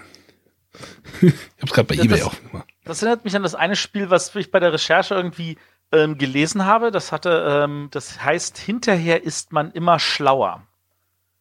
Ähm, das ist so ein Spiel, wo einer den anderen mehrere Fragen stellt, weiß ich nicht, ich glaube fünf oder sechs waren das. Und er stellt einfach nur diese Fragen hintereinander weg, der andere gibt die Antworten und dann sagt man ihm aber nicht, welche richtig und welche falsch sind, sondern man sagt nur, wie viel er richtig hat. Und dann stellt man dem nächsten Spieler dieselben Fragen und der muss jetzt basierend auf diesem Wissen seine Antworten geben und kriegt danach wieder die Info, wie viele Fragen er richtig oder falsch beantwortet hat. Und wenn das auf einmal weniger ist, dann schlucken manchmal schon die Leute. Hinterher ist man immer schlauer. Das klingt nach einem ganz coolen Konzept. Und, äh, erinnert mich gerade so ein bisschen an 10 out of 10, was damals, ich glaube 2004 bei Ravensburger erschienen ist, was auch so ähm, Multiple-Choice-Fragen mit Mastermind so ein bisschen gekreuzt hat. Also da haben zwei Teams gegeneinander gespielt. Es gab immer zehn Multiple-Choice-Fragen und äh, nachdem man seine Antworten quasi eingeloggt hat, hat das gegnerische Team einem auch immer gesagt, wie viele richtig sind und danach konnte man dann halt welche austauschen und so musste man sich Mastermind-mäßig an die richtigen Antworten so anbahnen. Aber das, was du gerade gesagt hast, klingt nach einer, nach einer coolen Idee. Ist das ein, ein neues Spiel? Das ist von 2015, also vergleichsweise neu, von Kylkaspos Sappi AB. War das der Verlag oder der Autor? Das war der Verlag. Es gibt wohl keine Autorennennung. Texter. Immer Texter. Hinterher ist man immer schlauer, heißt das Spiel. Muss ich mir direkt mal notieren. Genau. Ein anderes Spiel, und das hat mich jetzt ein bisschen an was anderes erinnert. Und zwar, ähm, ich bin ja nun kein großer Fan von Activity oder äh, vergleichbaren Partyspielen. Aber es gibt ein Activity bei uns im Schrank, das ich tatsächlich auch bereit bin zu spielen, weil ich das total von der Idee her schön finde. Und zwar ist es so, dass du äh, drei Begriffe Activity-mäßig mit äh, Erklären oder Zeichnen oder Pantomime irgendwie vorführen musst. Und am Ende musst du einen Begriff finden, der zu, den du entweder vor jedes dieser drei Begriffe oder dahinter legen kannst. Und das ist ein Quizspiel, das so ähnlich funktioniert. Du bekommst eine, mehrere Fragen Und du bekommst aber nicht gesagt, ob du die richtigen Antworten gegeben hast, aber du kannst es dir abschätzen, weil nämlich irgendein Element gibt, das alle vier Antworten miteinander verbindet. Und diese Antwort musst du finden. Und wenn du das hast, dann kriegst du halt einen Siegpunkt oder sowas in der Richtung. Cool, das ist ja wie die Bleifußrunde aus You Don't Know Jack 3, wenn sich da noch jemand dran erinnert. Äh, You Don't Know Jack, Jack habe ich nie gespielt. Genau, Oh, ist, ist im Chat vorhin auch schon zwei, dreimal gefallen. Also You Don't Know Jack ist so ein Computerspiel aus den späten 90ern. Ich weiß nicht, wie weit das geführt wurde, die Reihe. Und Der erste Teil ist aus den späten 90ern und der letzte deutsche Teil war Teil 4, der ist, glaube ich, auch Mitte der 2000er erschienen. Ja, auf jeden Fall hatte jemand im Chat auch geschrieben, das wurde auch versucht auf Deutsch zu machen, also äh, als Analogspiel zu machen. Ist aber wahrscheinlich nie. Ja klar, You Don't Know Jack lebt ja auch durch den, durch den Witz des Moderators und äh, ich meine, man kann natürlich auch nicht so coole Werbespots in so ein Brettspiel integrieren, wie sie da immer am Ende waren. Oh, aber zu You Don't Know Jack könnte man echt einen eigenen Podcast machen. Das ist nochmal ein ganz eigenes Kapitel. Ja. Ja, also dieses Spiel, was ich jetzt gerade erklärt habe, heißt Linky. Also Link Doppel-E. Ach, Linky. Das habe ich ja hier im Regal, habe ich auch schon wie oft gespielt. Bei deiner Beschreibung bin ich überhaupt nicht drauf gekommen, dass es um das Spiel geht. Ja, das ist, das ist von Jumbo. Ja, ja, Linky habe ich hier, habe ich auch schon öfters gespielt. Ist gut, macht Spaß. Auch nicht immer ganz gut die Fragenqualität. Manchmal sind diese Zusammenhänge total offensichtlich und manchmal ist es total bescheuert und man kommt nicht drauf.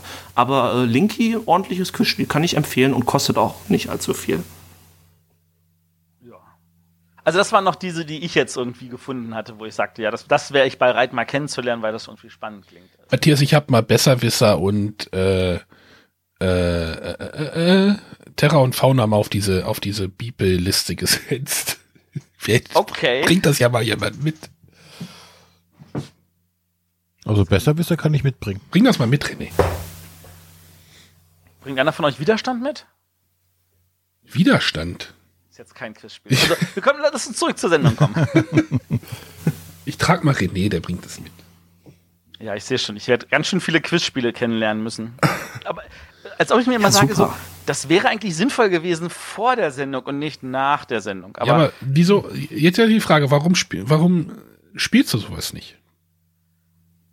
ähm, ich glaube, ich glaube tatsächlich, das liegt daran, dass ich ähm, den Reiz tatsächlich nicht nachvollziehen kann, so sich selber das Wissen so abzufragen.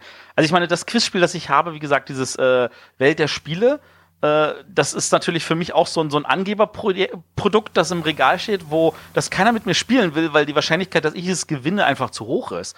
Ähm, Das ist übrigens auch leider kein so tolles Spiel. Das ist mir an der Stelle zum Glück egal, weil, wobei ich fand das total spannend, weil da sind ja auch ganz, ganz viele Fragen drin mit Multiple Choice, aber es ist nicht immer nur eine Antwort richtig, sondern manchmal sind es auch zwei oder drei. Ja, stimmt. Das, das fand ich noch so, so, ein, so ein witziges Element, aber es ist natürlich so, ja klar, logisch, also für mich so, mhm, keine einfache Frage, einfache Frage, aber wenn der Rest dann nicht mitmachen kann, dann ist auch der Reiz verloren gegangen. Und ich glaube, an der Stelle ist halt nicht nur die Fragenqualität, sondern auch die Mitspielerqualität gefragt. Haben wir ein Spiel, von dem wir alle irgendwas haben? Das ist so, wie keiner mit mir Orbit spielen will und wie auch bestimmte, weißt du, es bringt nichts, sich mit einem Grübler hinzusetzen und eine Runde Mombasa zu spielen, wenn er dich eh gegen die Wand spielt. Außer ich habe genug Spaß daran, selber mich irgendwie zu reizen, zu sagen, ich weiß, dass ich nicht gewinne, aber ich versuche vielleicht für mich selber diese Punktzahl zu erreichen. Das ist ja generell überhaupt diese Sparte dieser Hochquizspiele. Ich meine, dieses Welt der Spiele war ja nicht ihr erstes Nischenquizspiel. Davor gab es ja noch Welt der Weine und Welt des Biers und Welt des Automobils, Welt der Bücher. Also immer so thematische Quizspiele nur zu einem Thema. Da habe ich mich sowieso immer gefragt, ob sich die verkaufen. Weil da denke ich mir immer, das ist doch wirklich so ein Nischenpublikum, die sich das kaufen. Aber gut, wenn sie nicht funktionieren würden, hätten sie nicht irgendwie, keine Ahnung, sechs, sieben verschiedene davon gemacht. Aber Welt der Weine ist doch kein Nischenprodukt. Das ist ganz im Gegenteil, das ist etwas, wo du, äh, wo du aus der Nische des Brettspiels rausgehen kannst und dann einfach sagen kannst, es gibt so viele Weingroßhändler, da packen wir das Spiel hin und dann kommen die Leute, kaufen sich einen Wein sagen, oh, guck mal, noch ein passendes Quizspiel dazu und dann kaufen die das einfach. Das verkauft sich von alleine. Ja, aber spielen sie es denn auch? Das ist doch ja, egal, okay, da, verkauft. ja, da magst du, da magst du vielleicht rechts haben. Kann ich auch super be belegen. Welt der Weine habe ich damals meinem Vater mal zum Geburtstag geschenkt, weil mein Vater totaler Weinfan ist und der ist aber überhaupt kein Spieler. Und ich dachte, ah, und beziehungsweise Quizspiele mochte er ab und zu mal ganz gern. Da dachte ich, ah, mit Welt der Weine kriege ich ihn vielleicht. Und das habe ich ihm dann auch geschenkt und er fand die Idee auch witzig und er hat es natürlich nie gespielt. Außer dem einen Mal, wo ich es wahrscheinlich an diesem Abend dann direkt angeleitet habe. Aber danach stand es bei ihm auch nur noch rum. Ja, Ja, Sinn und Zweck erfüllt. René, spielst du denn solche Spiele? Okay, du hast gesagt, du hast das Besserwisser zu Hause, also ja. Also ja, äh, früher auch mehr, ähm, aber dann hatte ich irgendwann dasselbe Problem wie du, Wie? dass ich selten Leute gefunden habe, die mir das das spielen wollten. Weil ich dann doch manchmal dann zumindest im begrenzten Rahmen zu dieser Klugscheißer-Fraktion gehört habe, Danke. die sowas dann manchmal doch öfters wussten als so manch andere und äh, dann war der Spielstart für, für manch andere schnell vorbei. Und so hatte ich das auf das Bretterwisser beschränkt, das fand ich toll. Besserwisser. Und, äh, äh, Besserwisser, die Bretterwisser sind ja sowieso wir. Ähm, ja, darauf hat es sich dann beschränkt und mehr kommt da wahrscheinlich auch nicht. Das, wobei das Kneipenquiz ist noch was, was man halt wirklich mit allen spielen kann, da auch die da etwas äh, Bedenken haben, das kompetitiv zu spielen. Ja, da funktioniert auch dieses, wer weiß das eigentlich auch ganz, ganz gut noch, weil da die Fragenschwierigkeit ja auf den Karten unterschiedlich schwer stellenweise ist. Also, damit man halt Wobei, wer weiß das leider nur in einer wirklich größeren Gruppe. Ich sag mal, ja, du musst, sechs du Leute musst sieben sollten Leute schon am sein. besten sein. Am Ja, besten genau. idealerweise sieben. Sech, ja, dass du wirklich die komplette Karte auch durchspielen musst. Genau. Ja. Mensch. Die Frage, die sich natürlich mir stellt, ist jetzt, habe ich jetzt Lust, sofort loszugehen und ein Quizspiel zu spielen? Hast du, Klingt nicht so. nee, Also, Also, äh, mir, mir, mir schwirbt ja auch was anderes durch den Kopf. Also, weil, äh, ich meine, Quizspiele machen ja so einen riesen Reiz aus. Wir haben ja darüber geredet, dass es im Fernsehen diese ganzen Quizspielsendungen gibt. Ähm, auf Facebook ist das ja auch immer voll. Dann gibt's ja immer so dieses, welcher Art Typ bist du? Und dann musst du irgendwelche Ja. Multiple-Choice-Dinger ausfüllen. Und dann habe ich halt heute, war ja diese Woche wirklich dieses Thema so, dass, äh, dass, dass diese eine ähm, britische Firma da genutzt hat, um ganz, ganz viele Daten irgendwie zu grabben von ganz vielen Leuten. Dann denke ich mir so, ja, aber ähm, das ist halt, das zeigt halt, wie das Quizspiele tatsächlich irgendetwas in den Leuten so triggert. Ja, aber ich glaube, es ist einfach ein, eine ganz andere Art von Reiz, als es bei den klassischen Brettspielen ähm, ist, die, die wir jetzt halt äh, vermehrt spielen. Und ich glaube, die Schnittmenge ist da einfach zu gering. Äh, gering. Ich meine, guck dir jetzt mal den nächsten Messebericht an von Essen. Wie viele Seiten werden da enthusiastisch über neue Quizspiele berichten? Also das hält sich echt in Grenzen, weil ähm, ja, das ist eine gute Frage. Wo ist denn da der Unterschied? Ich glaube, bei so klassischen, oder ich sag mal, bei Brettspielen, bei Eurogames oder so, da geht's eher um Vielleicht könnte man da wirklich unterscheiden, da geht's vielleicht mehr um Intelligenz, dass man intelligent spielt, dass man sich eine gute Taktik überlegt, dass man schlaue Züge macht. Das spielt bei Quizspielen gar nicht so eine Rolle. Ist eigentlich klingt jetzt banal zu sagen, bei Quizspielen spielt Intelligenz keine Rolle, aber Wissen ist dann einfach doch noch mal was anderes. Das ist wirklich nur so Abfragen. Da geht's nicht um Taktieren, nicht um ja, keine Ahnung, irgendwie eine, eine schlaue Taktik zu verfolgen. Ich bin der Meinung, das sind einfach so unterschiedliche Reize. Jetzt, mh, keine Ahnung, ein Terra Mystica im Vergleich zu einem Besserwisser. Deswegen glaube ich, da ist einfach die Schnittmenge zu gering. Und auch die klassischen Boardgame Geek-Fans und Nutzer, die können mit Quizspielen im Allgemeinen so wenig anfangen, dass halt auch Quizspiele bei Boardgame Geek relativ stiefmütterlich gerankt und vertreten sind, so. Könnte man so wahrscheinlich sagen, ja. Frage mich jetzt gerade, ob die Jury noch irgendwelche Quizspiele mal in ihren in ihren äh, Nominierungslisten hatte. Ich glaube noch, äh, doch, also Fauna hast du ja schon angesprochen. Ja, das hatte ich, ja. Kneipenquiz war auf der Empfehlungsliste, ne? Nee, gar nicht. Leider, Leider nicht. gar nicht. Nee, gar nicht. Ich dachte, das wäre. Ich glaube, das hätten wir auf eine Liste gepackt. Ja, weil, weil das tatsächlich immer das war, was ich auch cool fand, weil ähm, das konnte sogar ich irgendwie, weil dadurch einfach, dass es kooperativ war.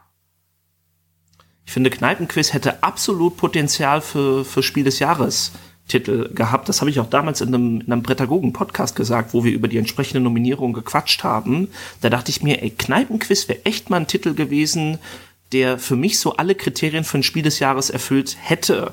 Er ist einfach zugänglich, er zündet irgendwie bei allen und es wäre auch dieses Neue gewesen, was ich mir immer von einem, von einem Spiel des Jahres erhoffe. Also ich finde, ein Spiel des Jahrestitel muss immer irgendwas Neues, Innovatives mitbringen, was es so noch nicht gab. Das hätte für mich Kneipenquiz auch total gehabt. Genau, und beim Kneipenquiz finde ich ja zum Beispiel dieses Bemerkenswerte, dass die Schwierigkeit des Spiels wird nicht über die Fragen gesteuert, sondern über diesen anderen Mechanismus welche, welches Set von, welches Set von Plättchen nimmt man mit rein. Dadurch wird die, also das finde ich halt so dieser Mechanismus, der mich beim Kneipenquiz irgendwie total abfeiern lässt. Also, dass die Fragen einfach, die sind für alle gleich. Egal, egal mit welcher Schwierigkeit du spielst. Aber die, du, du kannst dir halt die Schwierigkeit hier anfassen durch diese Plättchen, die du halt benutzt im Spiel. Wie schnell die Aber Flaschen, ist dieser Mechanismus die nicht eigentlich total sekundär? Habe ich mir so im Nachhinein mal gedacht, weil ich glaube, Kneipenquiz, die Idee einfach, anspruchsvolle Fragen im Team zu beantworten, die Idee finde ich so gut. Ich glaube, das hätte auch mit jedem anderen Wertungsmechanismus funktioniert. Und da habe ich mich auch gewundert, dass da nie vorher mal einer drauf gekommen ist. Naja, der, das war echt ein Geniestreich. Wenn du keinen keinen Mechanismus drumherum haben willst, gehst du halt in eine Kneipe und machst einen Kneipenquiz. So, ich habe noch eins gefunden. 2013 hat die Jury auf die Empfehlungsliste gespielt, gepackt ein Spiel, das heißt Hand aufs Herz. Ah, von Zoch war das, oder? Zoch, genau. Von Kann mich an die Schachtel erinnern. Habe ich aber nie gespielt. Das ist, da können wir jetzt überlegen, was das jetzt wieder aussagt äh, über die Pick-Qualität der Jury.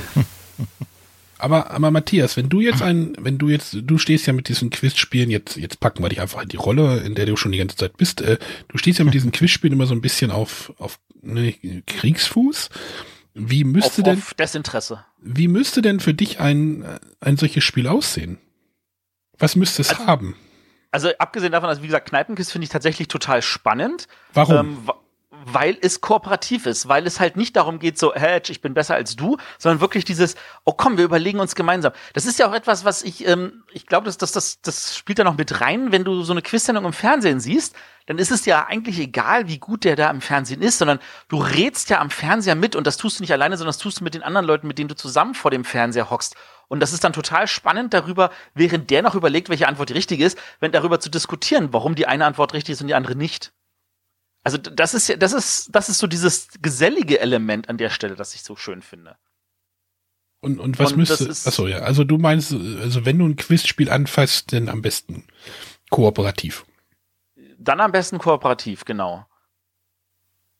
Und da gibt's nur. Da werden sicherlich in Zukunft noch mehr kommen. Bin ich mir ganz sicher. Das hoffe ich. Ich glaube, Kneipenquiz kam so gut an in der, in der Spielerszene. Ich denke mal, da werden noch ein paar Copycat-Titel quasi erscheinen. Ob die dann natürlich alle so gut sind, das weiß ich nicht. Das ist, das ist die Frage, ob man das nochmal irgendwie was ähnliches machen kann, was dann auch so gut ist, äh, und ohne dass die Leute sagen, ja, nee, ist ja auch nur ein Abklatsch.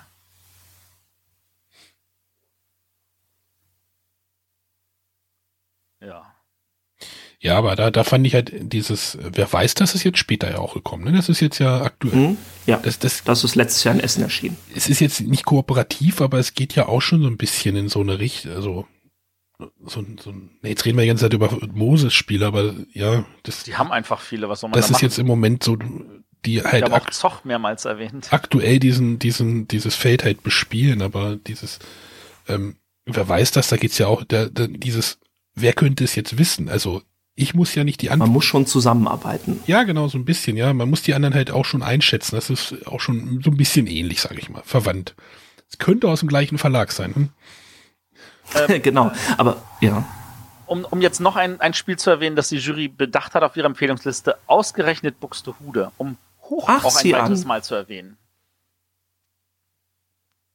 Schön, ich finde ausgerechnet Buxtehude hat damals, 2005 ist es glaube ich erschienen, das hat so ein bisschen genau. den Trend der ähm, Geografie-Quiz-Spiele nochmal so ein bisschen aufgerollt. Also die gab es schon vorher, zum Beispiel ein ganz gutes äh, Geografie-Quiz-Spiel ist schon damals 91 bei Ravensburger erschienen, wo liegt denn Honolulu hieß das.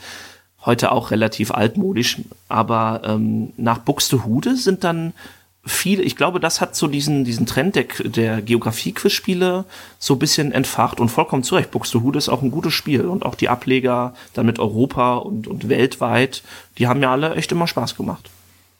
Zählt Finden Sie Minden auch dazu? Ja, klar. Das ist Also zumindest als- immer noch geläufig.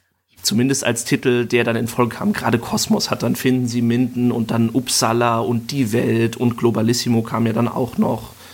Und äh, die wurden doch jetzt unter neuen Titeln in den letzten Jahren sogar nochmal neu aufgelegt. Also ich glaube, diese Geografie-Quizspiele, die laufen richtig gut bei Kosmos. Niemand spielt sie mit mir. Und dann gab es zum Beispiel noch, dann gab es von Norris noch Deutschland oder Europawissen im Fadenkreuz, falls ihr euch da noch dran erinnert. Eigentlich auch eine voll abgefahrene Idee.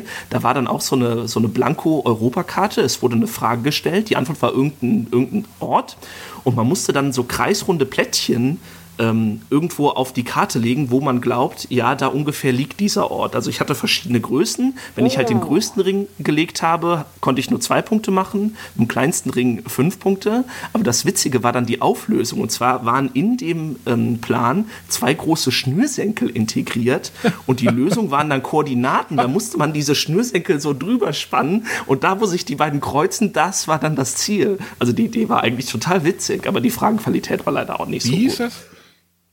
Äh, Europawissen im Fadenkreuz und später kam dann, glaube ich, noch eine Deutschland-Variante davon raus bei Das Norris. ist halt quasi das, was sie bei Stefan Raab denn auch gespielt haben, dieses, äh, wo ist, wo liegt das oder was?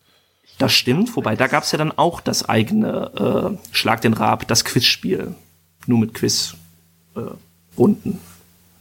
Ich glaube, das Europawissen im Fadenkreuz habe ich. Daran erinnere ich mich sehr gut, weil das ein, ein Spiel war, das relativ weit unten im Schrank war, was mein zweiter Sohn, als er dann klein war, ähm, tatsächlich zerbissen hat, die Schachtel, weil er da natürlich rankam als Klickkind. Ja, oh, oh, ich weiß sogar, das ist jetzt eine schöne, spannende Geschichte. Ich glaube zu wissen sogar, wer der Autor ist. Das wüsste ich jetzt nicht mehr. Ist das nicht ein Kramer? Soll ich mal gerade nachgucken? Die Schachtel ist nicht weit weg von Ja, mir. guck mal nach. Okay, Moment. Hast du das noch, Matthias?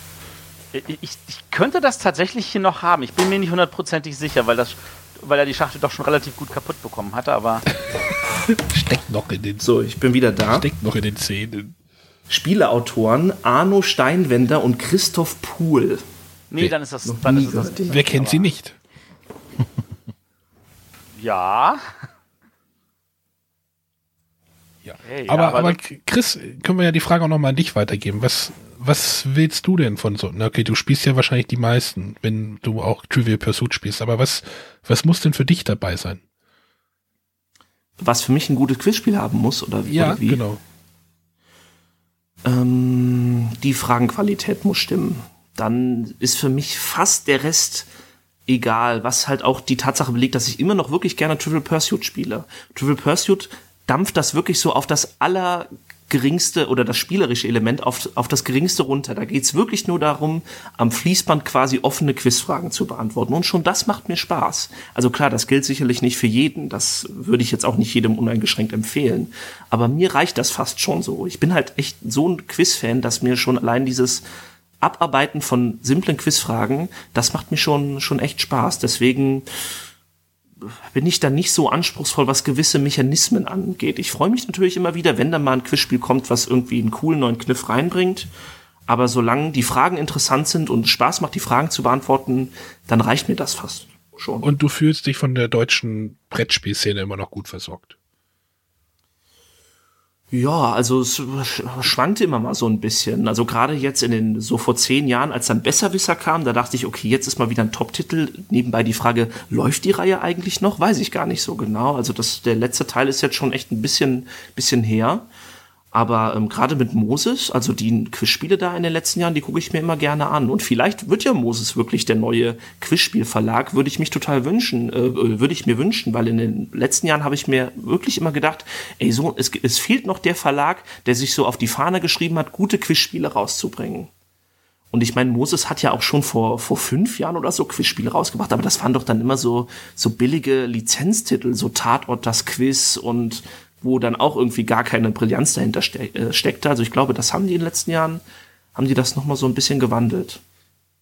Ich hoffe, es geht so weiter wie in den letzten zwei Jahren. Ja, Würde wahrscheinlich hat dann da das Kneipenquiz auch ein paar Türen geöffnet oder Ja, ich denke auch. Kann gut sein. Zu Wer weiß das wollte ich gerade noch sagen, als du es eben schon angesprochen hast. Ich finde, Wer weiß das bringt noch dieses, auf der einen Seite, man muss zwar auch zusammenarbeiten, aber dennoch kann man bei Wer weiß das mal wieder so richtig bloßgestellt werden, Ja. wie das in vielen Quizspielen nicht so ist. Nämlich, wie es gerne häufig vorkommt, jemand stellt dir die Frage und sagt, ah, das ist genau die richtige Frage für Und dich und du du weißt doch die Antwort wissen. nicht. Das musst du doch und Der wissen. je, und der Fragesteller ist völlig empört und sagt, ich hätte nie gedacht, dass du das nicht weißt. Und auch die anderen am Tisch gucken dich an und sagen, wie du weißt das nicht. Und dann steht man immer richtig schön blöd da. Das gehört nämlich auch dazu. Das ist tatsächlich bei uns so passiert. Da ging's, ich weiß nicht, ich weiß nicht, ob Spice Girls oder irgendwas war. Und dann stellt man das natürlich irgendein Mädel die Frage und pff, keine Ahnung. Und dann geht die Diskussion am Tisch los. Das, deswegen mag ich das Spiel auch sehr. Aber man muss das halt aushalten können, ne? Wenn man da sagt irgendwie, oh Gott, das ist, das ist mir zu peinlich, dann ja, Aber ich glaube, das ist für viele tatsächlich ein, ein Abturner bei Quizspielen, dass die einfach zu große Angst haben, sich zu blamieren und deswegen Quizspiele kategorisch ablehnen. ja, es, ja. Ähm, ich hau jetzt einfach noch mal eins hinterher. Die Jury hatte auch ein, auf der Empfehlungsliste 1991 ein Spiel, Oh. das hieß 20 Questions von MB. Oh, toll! Es wurde mehrfach Super. im Chat auch schon erwähnt. Ja, das ist richtig. Ich hab Das ist ja eins der besten Quiz- und Ratespiele überhaupt. Aber braucht man dafür eine Schachtel? Ich kenn's nicht. Ähm, du denkst jetzt, glaube ich, an dieses, an, ich glaube, du denkst gerade an ein anderes Konzept. Das 20 Questions, an das du gerade denkst, ist wahrscheinlich, dass man so eine Person innerhalb von 20 Fragen erraten muss, wer das ist, oder? Ja, genau. Dieses 20 Questions, was da angemerkt wurde, das funktioniert ein bisschen anders. Ich habe auch das Original 20 Questions habe ich nie so intensiv gespielt, auch wenn ich zwar besitze. Das ist ein paar Jahre später noch mal als Querdenker erschienen. Und ähm, das ist für mich die ultimative Edition. Und auch im neuen Jahrtausend kam das dann noch mal als Querdenker Deluxe in so einer äh, Schuhkartonschachtel, aber das war grottenschlecht. Aber das alte Querdenker oder noch 20 Questions, das war ein sehr gutes Spiel. Und zwar war reihum einer immer der Quizmaster, der hat eine Karte gezogen. Und es ging dann um einen Ort, eine Person oder ein Ding. Das wurde einem schon direkt gesagt. Beim Original 20 Questions gab es, glaube ich, auch noch Jahreszahlen, die man raten musste. Die wurden dann später weggelassen. Die waren aber auch ein bisschen schwer. Aber sagen wir mal, es geht um Ding und das Ding ist zum Beispiel Zucker. Und dann sind die anderen Spielerei um dran, tippen auf eine Zahl von 1 bis 20 und auf dieser Frage stehen 20 Hinweise äh, drauf. Und die werden dann nach und nach vorgelesen und man muss sich dann so allmählich diesen, ähm, diesen Begriff erraten. Und das Schöne bei Querdenker war, dass da wirklich total viele um die Ecke Hinweise drin waren, also die sich auf Wortspiele bezogen haben oder auch an Wörter, die man anhängen kann. Und ähm, also das spiele ich auch heute noch total gerne. Querdenker in so einer richtig schönen 90er Jahre lila türkisen Schachtel, also schön peppiges 90er Design. Ähm, Finde ich super das Spiel. Toll, wusste ich gar nicht, dass das auf der auf der Empfehlungsliste gelandet. Ist ja auch Ist schon absolut genug Jahre verdient. her. Ja, aber kann ich auch jedem empfehlen. Also macht auch heute immer noch richtig viel Spaß. Na. Im ähnlichen Zeitraum erschienen, also das war jetzt eher Ende der 90er, aber auch noch ein ganz schönes Quizspiel, finde ich, ist bei Cosmos erschienen. Die haben immer mal wieder ein Quizspiel rausgebracht. Manche waren noch nicht so toll, aber 99 haben die Pi mal Daumen rausgebracht. Auch so ein Wissen-Chat-Spiel, das mir aber immer ganz gut gefallen hat. Da ging es auch darum, da waren, es waren immer Fragen, auf deren, äh, oder äh, die Antwort war immer irgendeine Zahl und man konnte die Reihe umraten und je näher man dran war, desto mehr Punkte hat man bekommen. Und der nächste Spieler durfte dann auch einen Tipp abgeben und hat dann aber nur Punkte bekommen, wenn er näher dran war als sein, als sein Vorgänger. Also ganz schönes Prinzip, wurde später bei Cosmos nochmal neu aufgelegt in diesem Jahrtausend unter dem Titel äh, Guinness World Records, glaube ich. Ist noch nicht so lange her. Davon kann ich aber nur abraten. Das fand ich dann wiederum relativ enttäuschend, denn das hatte zwar eigentlich genau dasselbe Spielprinzip, aber da waren die Fragen dann wieder und jetzt kommen wir so ein bisschen zurück zum Spiel, was Arne vorgestellt hat. Ich habe übrigens den Titel auch schon wieder vergessen. Ähm, Unglaublich, unglaublich, aber wahr. Ah, okay, das geht dann wieder so ein bisschen in unglaublich aber wahr Richtung.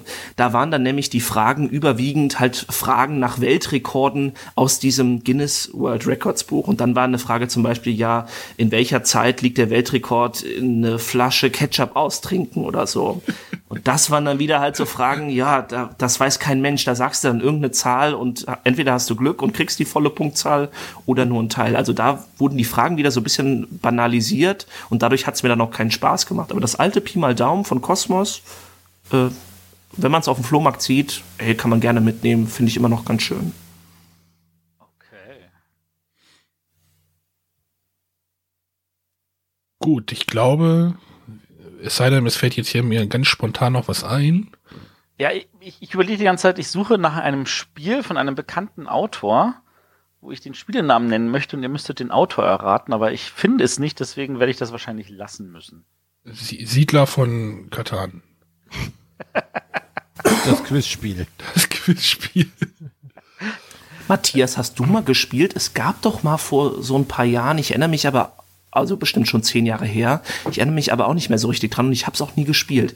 Gab es da nicht mal so ein so eine Art Quizspiel über Brettspiele, das auch nicht von Friedemann Friese mitgemacht wurde? Das wurde, glaube ich, in so einer runden Dose verlegt. Kann das sein? Also es war, glaube ich, ein klassisches Quizspiel, also so mit Fragen beantworten.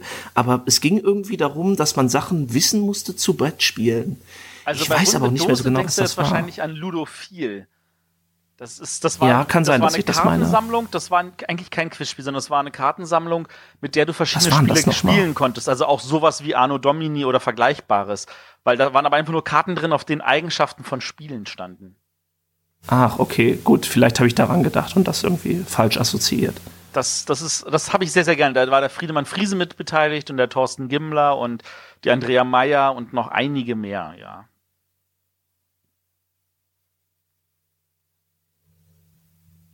nee, nee, sieht so aus, als das, was ich jetzt mir so gedacht habe, das ist jetzt hier irgendwie nicht mehr dabei. Naja, aber wenn man nicht, etwas nicht findet, dann hat man halt Pech gehabt. Dann, wir haben ja nun doch schon einige Spiele erwähnt und wir haben auch versucht zu erklären, was an denen so anders und verschieden ist. Und wir sehen, Quizspiel heißt nicht gleich Quizspiel. Ähm, von da aus gesehen äh, ist jetzt vielleicht äh, die Möglichkeit, wo René. nee, ich musste gar nichts mehr sagen. Was? Willst du nichts mehr sagen? Ist mir lieber die Musik als Bravo Traube. genau. René, moderier mal ab. Nein, aber vielleicht haben wir ja noch ein Quizspiel vergessen und das könnten ja vielleicht unsere, unsere Hörer. Geben wir das mal weiter. Was spielt ihr denn für Quizspiele? Spielt ihr Quizspiele? Hasst ihr Quizspiele, so wie Matthias? Oder wisst ihr, welches Spiel Matthias meinte von einem bekannten Autor? Also der, der, der Smooker haut schon rein, dass es Wissen für Millionen sein könnte. Das ist natürlich total spannend, aber das habe ich tatsächlich nicht gemeint.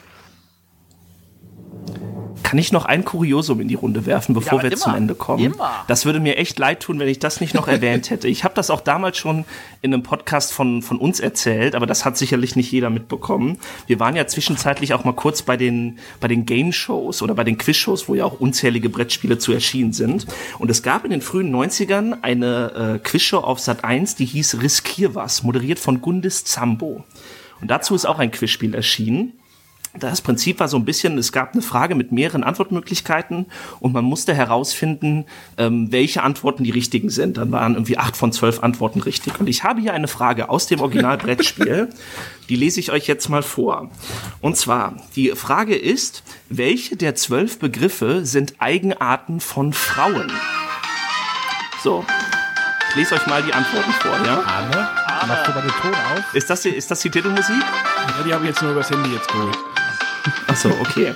Also, welche der zwölf Begriffe sind Eigenarten von Frauen? Die Antwortmöglichkeiten sind Angst vor Tiefgaragen, ungepflegte Haare, wehleidig sein, zu zweit auf der Toilette, Witze erzählen, gut Auto fahren, Angst vom Zahnarzt, lange Telefongespräche, kein Sinn für Logik, Problem mit Technik, im Kino weinen und Pickel ausdrücken. Ja. ja. Also ich finde, die Frage muss einfach erwähnt werden, in jeder Form, wo es um Quizspiele geht. Das die, ist aber schon ich, ziemlich, also, äh, also ich empfinde da die, die meisten Antworten ziemlich als sexistisch, muss ich sagen. Fünf Euro in die Shovi-Kasse. Genau. Deswegen musste das nochmal ähm, vorgelesen werden. Also Uiuiui. Problem mit Technik wäre natürlich richtig gewesen, ist ganz klar eine Eigenart von Frauen. Äh, Ist im klar, Lösungsheft logisch. als richtig vermarkt, klar.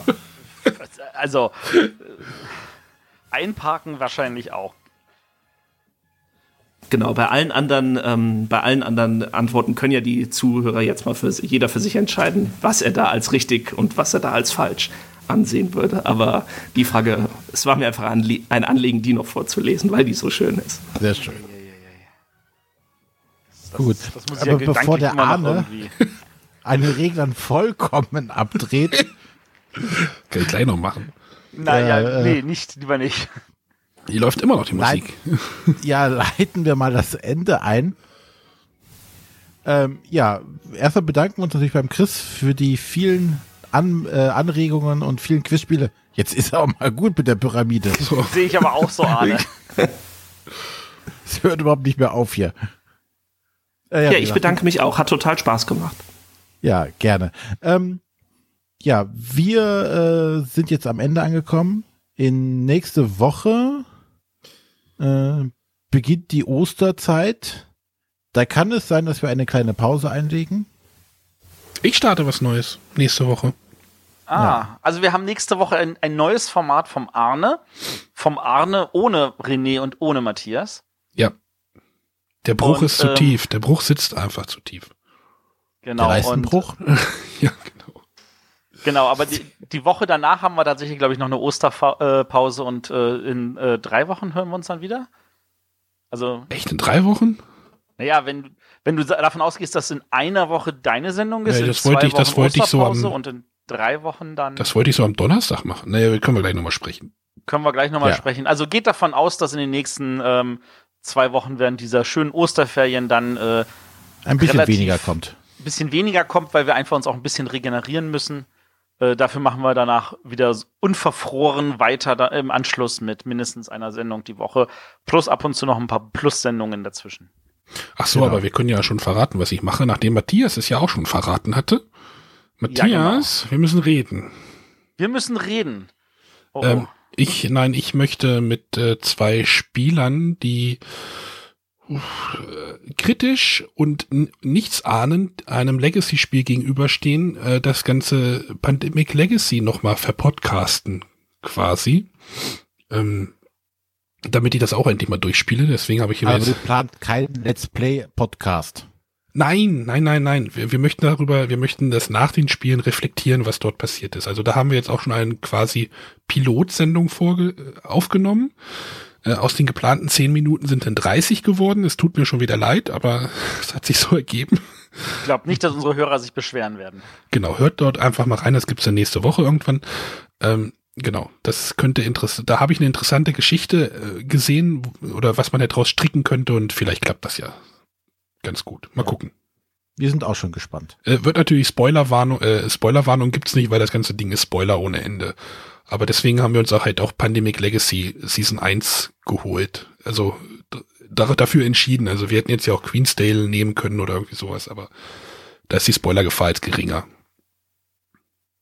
Sehr schön. Gut, ja, dann sind wir jetzt am Ende angekommen. Noch, äh, noch mal die Aufforderung oder die Bitte, wenn ihr Fragen habt oder wenn ihr Meinung habt, wenn wir sagen, äh, wenn ihr sagt, wir haben Blödsinn erzählt oder wir haben was gut gemacht, könnt ihr uns eine Mail schreiben an. Äh, info at bretterwisser.de. Ja, aber ihr könnt uns auch über Twitter, Facebook, Instagram, den ganzen Social Media Kladderadatsch erreichen. Wenn ihr uns unterstützen wollt, äh, in finanzieller Art, könnt ihr es natürlich gerne über Patreon machen, aber auch äh, direkt an uns das Geld per Überweisung. Da kontaktiert ihr einfach den Arne an, Arne at bretterwisser.de. Ich sollte mir auch noch so einen Knopf machen dafür. der, äh, wenn ihr mit denen in Kontakt tretet, der sagt euch dann alles, wie, wie was funktioniert. Wenn ihr jetzt uns unterstützen wollt, ohne Geld in die Hand zu nehmen, könnt ihr das natürlich machen, indem ihr auf iTunes eine Bewertung dalasst oder noch gerne auch ein Sternchen oder fünf. Das ist an euch überlassen. Aber da würden wir uns sehr drüber freuen. Damit sind wir am Ende und hören uns dann, oder ihr hört den Arne dann nächste Woche wieder. Genau, aber wir haben jetzt noch einen Rückblick. Chris, bleibst du noch beim Rückblick da oder gehst du jetzt weg? Äh, Ich kann noch da bleiben, wenn ihr wollt. Ansonsten schmeißen wir dich raus, wenn du keine Lust hast. Keine Termine mehr heute, wie, wie ihr wollt. Achso, gut, dann würde Und ich dann nach der ganzen Pyramide kann ich jetzt nur sagen, Rainer, fahr ab. Oh, Moment. Oh, einmal mit Profis arbeiten.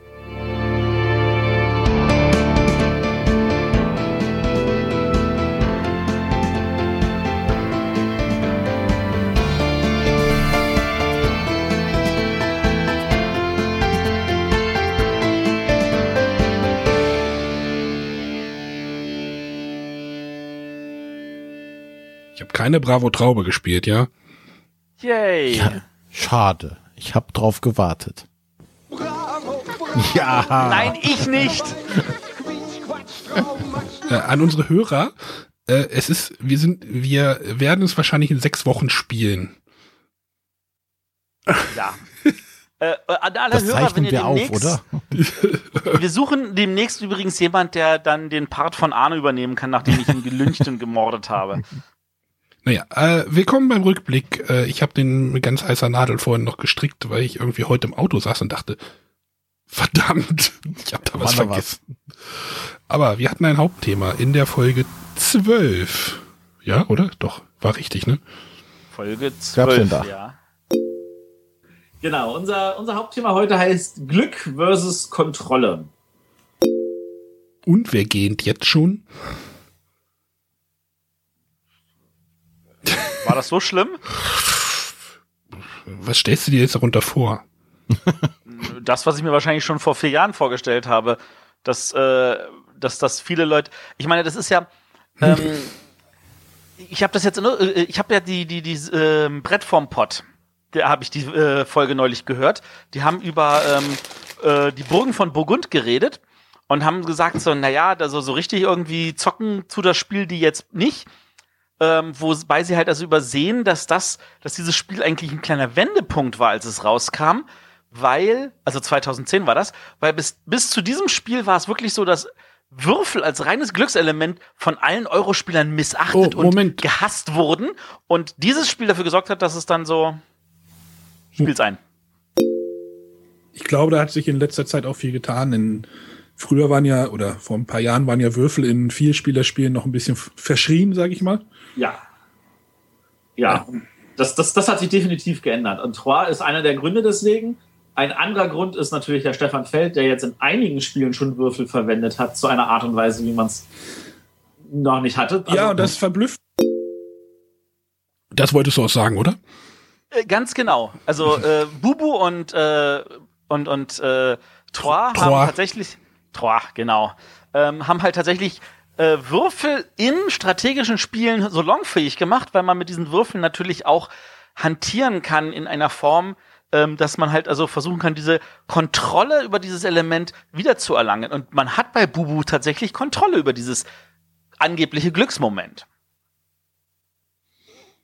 Ja.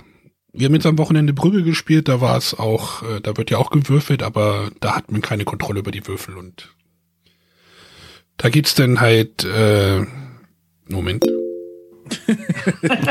Du darfst gerne anderer Meinung sein. Ich habe gehört, unsere Hörer mögen das, wenn wir andere Meinung haben.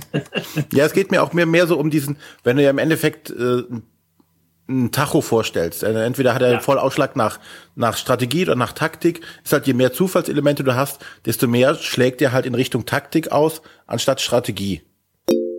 Ne, Brügge würde ich eher als Taktikspiel bezeichnen, als Strategiespiel. Das ist es, aber äh, die kom kom konkrete, korrekte Bezeichnung ist natürlich, Taktik ist das, was ich kurzfristig planen kann, während Strategie das ist, was ich langfristig planen kann. Ja. Ja. Was widerspricht dann der anderen Aussage?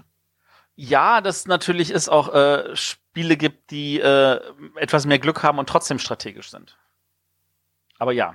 Aber wir haben, wir haben die Sendung gestartet. Also die, Spielevorstellung schieben wir gleich nach, schiebe ich gleich noch nach. Aber ähm, wir haben äh, gestartet mit mit äh, einem einem Vergleich. Ähm, ich würde im ersten Schritt jetzt einfach mal kurz äh, sagen, was ist ein Glücksspiel? Das, da gibt es ja eine gesetzliche Definition, die ich jetzt natürlich nicht vorlesen werde. Ähm, aber die effektiv sagt, ein Glücksspiel ist ein Spiel, bei dem halt vorher nicht feststeht, wer gewinnt. Und da bietet das äh, äh, Gesetz aber auch einen Kontrast an und sagt, es gibt noch das Geschicklichkeitsspiel. Und ein Geschicklichkeitsspiel ist ein Spiel, bei dem äh, die Spieler besser werden können und die Wahrscheinlichkeit, dass ein besserer Spieler gewinnt, deutlich höher ist. Glück versus Geschick. Genau. also, ja, Geschick ist natürlich, ich, ich kann lernen, besser zu werden, während wir natürlich äh, an der Stelle jetzt weniger auf das Geschick auch eingehen wollten, sondern mehr auf die Kontrolle. So, ich, ich kann kontrollieren, was auf dem Spiel passiert. Was me- meistens ist dann, da- das war auch als Glücksspiel verschrien wurde, wo man diese Kontrolle nicht hat, weil äh, man hat halt diese Kontrolle nicht, weil der Mitspieler nicht planbar ist, weil der irgendwelchen Blödsinn macht. Wo man dann den anschreit und sagt, wieso, Huch, Entschuldigung. Äh, warte, Achso, ich hätte dachte, da aber ich, jetzt ich, genau was Passendes noch ich, ja, ich habe auch was Passendes. Du, aber du hörst ja nicht auf zu reden. Achso, Entschuldigung. Also, wenn du scheiße würfelst, nützt dir die ganze Kontrolle nix. Das wollte ich dazu sagen. Ja, wobei, also scheiße Würfeln ist an der Stelle scheiße Mitspieler haben, die einfach der Meinung sind, ach, ich mach mal das, weil ich das jetzt witzig finde. Und du denkst so, nein, wer soll denn so eine Scheiße? Ja. Aber wenn ich, den Spruch muss ich mir mal aufschreiben, den brauche ich, den. Wenn du Scheiße würfelst, nützt die ganze Kontrolle. Naja. Hast du Scheiße am Schuh, hast du Scheiße am Schuh. Oder wie ich das immer gerne noch aus meiner Yu-Gi-Oh! Zeit sage, ähm, Skill ist, wenn Lack zur Gewohnheit wird. Daher liebe ich es einfach, wo halt auch mal ein Spiel ist, wo es mal nicht bestimmbar ist, was jetzt als nächstes passiert. So wie das Leben. Zum Beispiel. Ja. Ja. Ja, gab jetzt nicht so viel her, irgendwie das Thema. Also war auch eine kurze, war unter eine, die Sendung war unter einer Stunde lang. Da haben wir ja Glück gehabt. Also, ähm, ja, Glück gegen Kontrolle, ja. Habt ihr noch was zu sagen oder möchtet ihr noch wissen, über welche Spiele wir geredet haben? Äh, ach, das kann auch ein kurzer Rückblick werden. Ich glaube, wir haben die, die Essenz der Folge viel zu kurz zusammengefasst. Ansonsten, wer das Aber du hast, äh, also ich habe kurz gesagt, ich habe über Lemminge geredet von äh, Amigo. Äh, ja, kennt jemand noch das Spiel? Es war eins der Spiele in der damaligen Endrunde Richtig. der deutschen Brettspielmeisterschaft. Genau. René hat über Nightfall geredet und äh, Matthias hat sich drüber aufgeregt. Das zu viel. Ich habe es auf dem iPad mit totaler Begeisterung ganz, ganz oft gespielt. Ähm, ich habe es mir dann nicht in Kartenversion geholt, weil ich Karten mischen einfach satt habe. Hm, habe ich das nicht irgendwie letztens auch noch mal gehört? Ja, ja, ja, ja, ja. Das ist, also ich meine, so, so, so, so Deckbauspiele eignen sich einfach dafür, dass man dafür eine schöne digitale Umsetzung macht. Genau, du hast auch gesagt, dass du die App gespielt hast die ganze Zeit. Ja, wo, Ähm, in Deutschland scheint das Spiel nicht sehr gut angekommen zu sein, weil seit letztem Jahr wird's von Pegasus praktisch verramscht. Nightfall, erinnert sich noch irgendjemand? ja. Ja. Ach so. Ich fand es auch immer noch toll. Ich, Ich würde es auch ein paar- heutzutage immer noch mitspielen, ja. es hatte ein paar äh, thematische Probleme, aber das Spielprinzip an sich war cool. Chris, kennst du das Spiel noch? Oder bist du schon Ich kann mich noch dran erinnern. Ich weiß, ich habe das damals einmal gespielt, als es neu war und ich fand es auch ganz gut, aber ähm, ja, danach habe ich auch nur noch wahrgenommen, dass es überall verramscht wurde und ja. Genau, für unsere Hörer, das war so ein Deckbauer mit äh, Vampir und Werwolf-Thema und man konnte irgendwie mit den Mitspielern irgendwelche Ketten machen, also Ketten ausspielen und das war dann so ein Versuch, dieses Multi, wie sagt Matthias immer, Multiplayer Solitär ein bisschen Aufzubrechen, ja. aufzubrechen, aber das Spiel ist wahrscheinlich am Thema gescheitert, oder in Deutschland? Ich denke eher in der Komplexität. Also ich glaube, dass der normale Dominion-Spieler, ähm, der einfach nur sagt, ich mische und spiele meine Karten runter, tatsächlich überfordert davon war, wann darf ich jetzt was spielen. Und Matthias hat auch noch was gespielt. Ähm, das Ganze spielt sich genauso einfach, halt ein paar Minuten länger, macht genauso viel Spaß, äh, funktioniert halt super als, ähm, als, als Variante. Na, welches Spiel war's? Chris, ihr habt doch auch, Chris, ihr habt doch auch in eurem Podcast diese, diese nichtssagenden Sätze irgendwann mal aufge, aufgearbeitet, oder? Das haben wir für die Brettergogen mal in dem Adventskalender gemacht. Ja, ich erinnere mich. Das hätte gut da reingepasst. gut Ja, reingepasst. absolut. Scheiße, ich habe keine Ahnung. Ähm, Take it to the limit? Ah, das ist, äh, das ist dieses äh, Take it easy, äh, äh, komplex. Genau, Extreme, genau. Aber das Ja, war halt auch so ein Satz, so, ja, hm, passt auch auf alles. Das muss ich aber zugeben, das habe ich tatsächlich irgendwann haben wir das aufgehört zu spielen, weil es eigentlich sinnlos komplex ist. Und ähm, selbst Take It Easy habe ich schon lange nicht mehr gespielt, weil wenn ich, wenn ich so ein Spiel spielen will, dann spiele ich heutzutage lieber dann Karuba. Karuba, genau, Karuba hat das wahrscheinlich auch abgelöst. Naja, eine Sache, die mich noch, die, die mich noch so ein bisschen in, die, in den Zeitstrudel gerissen hat, war. Genauso möchten wir uns bei momentan der einen Person bedanken, die uns auch flattert. Wir sind nämlich jetzt auch flatterbar. Die einzelnen Folgen sowie die einzelnen Personen dürfen geflattert werden. Also haut rein. Wir sind nicht mehr flatterbar, möchte ich ja noch sagen. nicht, dass jetzt jemand auf die Idee kommt, uns zu das flattern. liegt an Flatter, nicht an uns. Äh, das Flatter-Konzept war interessant, aber das ist jetzt irgendwie mit Vollgas ähm, gegen irgendwelche, gegen alle Wände gegengefahren, glaube ich. Ja. Das ist leider, leider. Genau. Flatter war irgendwie so ein Micropayment-Dienst, wo man irgendwie mal so ein Budget hatte für einen Monat, dann konnte man Webseiten irgendwie monetär unterstützen. Das ist irgendwie nicht so abgehoben und jetzt haben die irgendwie so ein paar äh, komische Business-Entscheidungen gemacht und haben sich irgendwie verkauft und ach, das ist, äh, Flatter ist tot. Ja. Punkt. Genau. Und damit äh, endet, glaube ich, auch unser Rückblick mit Flatter ist tot. Sehr gut. Lang lebe äh, andere Bezahlmodelle, ja. Die Überweisung. Genau. Also nochmal danke beim Chris. Äh, jetzt drücke ich nochmal auf den Outro-Button und dann äh, hören wir uns das nächste Mal. Bis dann. Tschüss. Tschüss. Tschüss.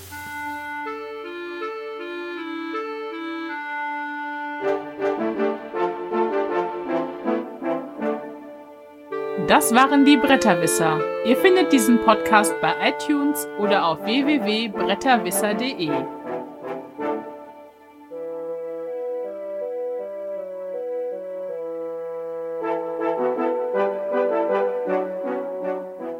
Mann, war das ein Schnarchnasen-Intro, ey. Also, Zu später Stunde muss man schon arg kämpfen. Hm.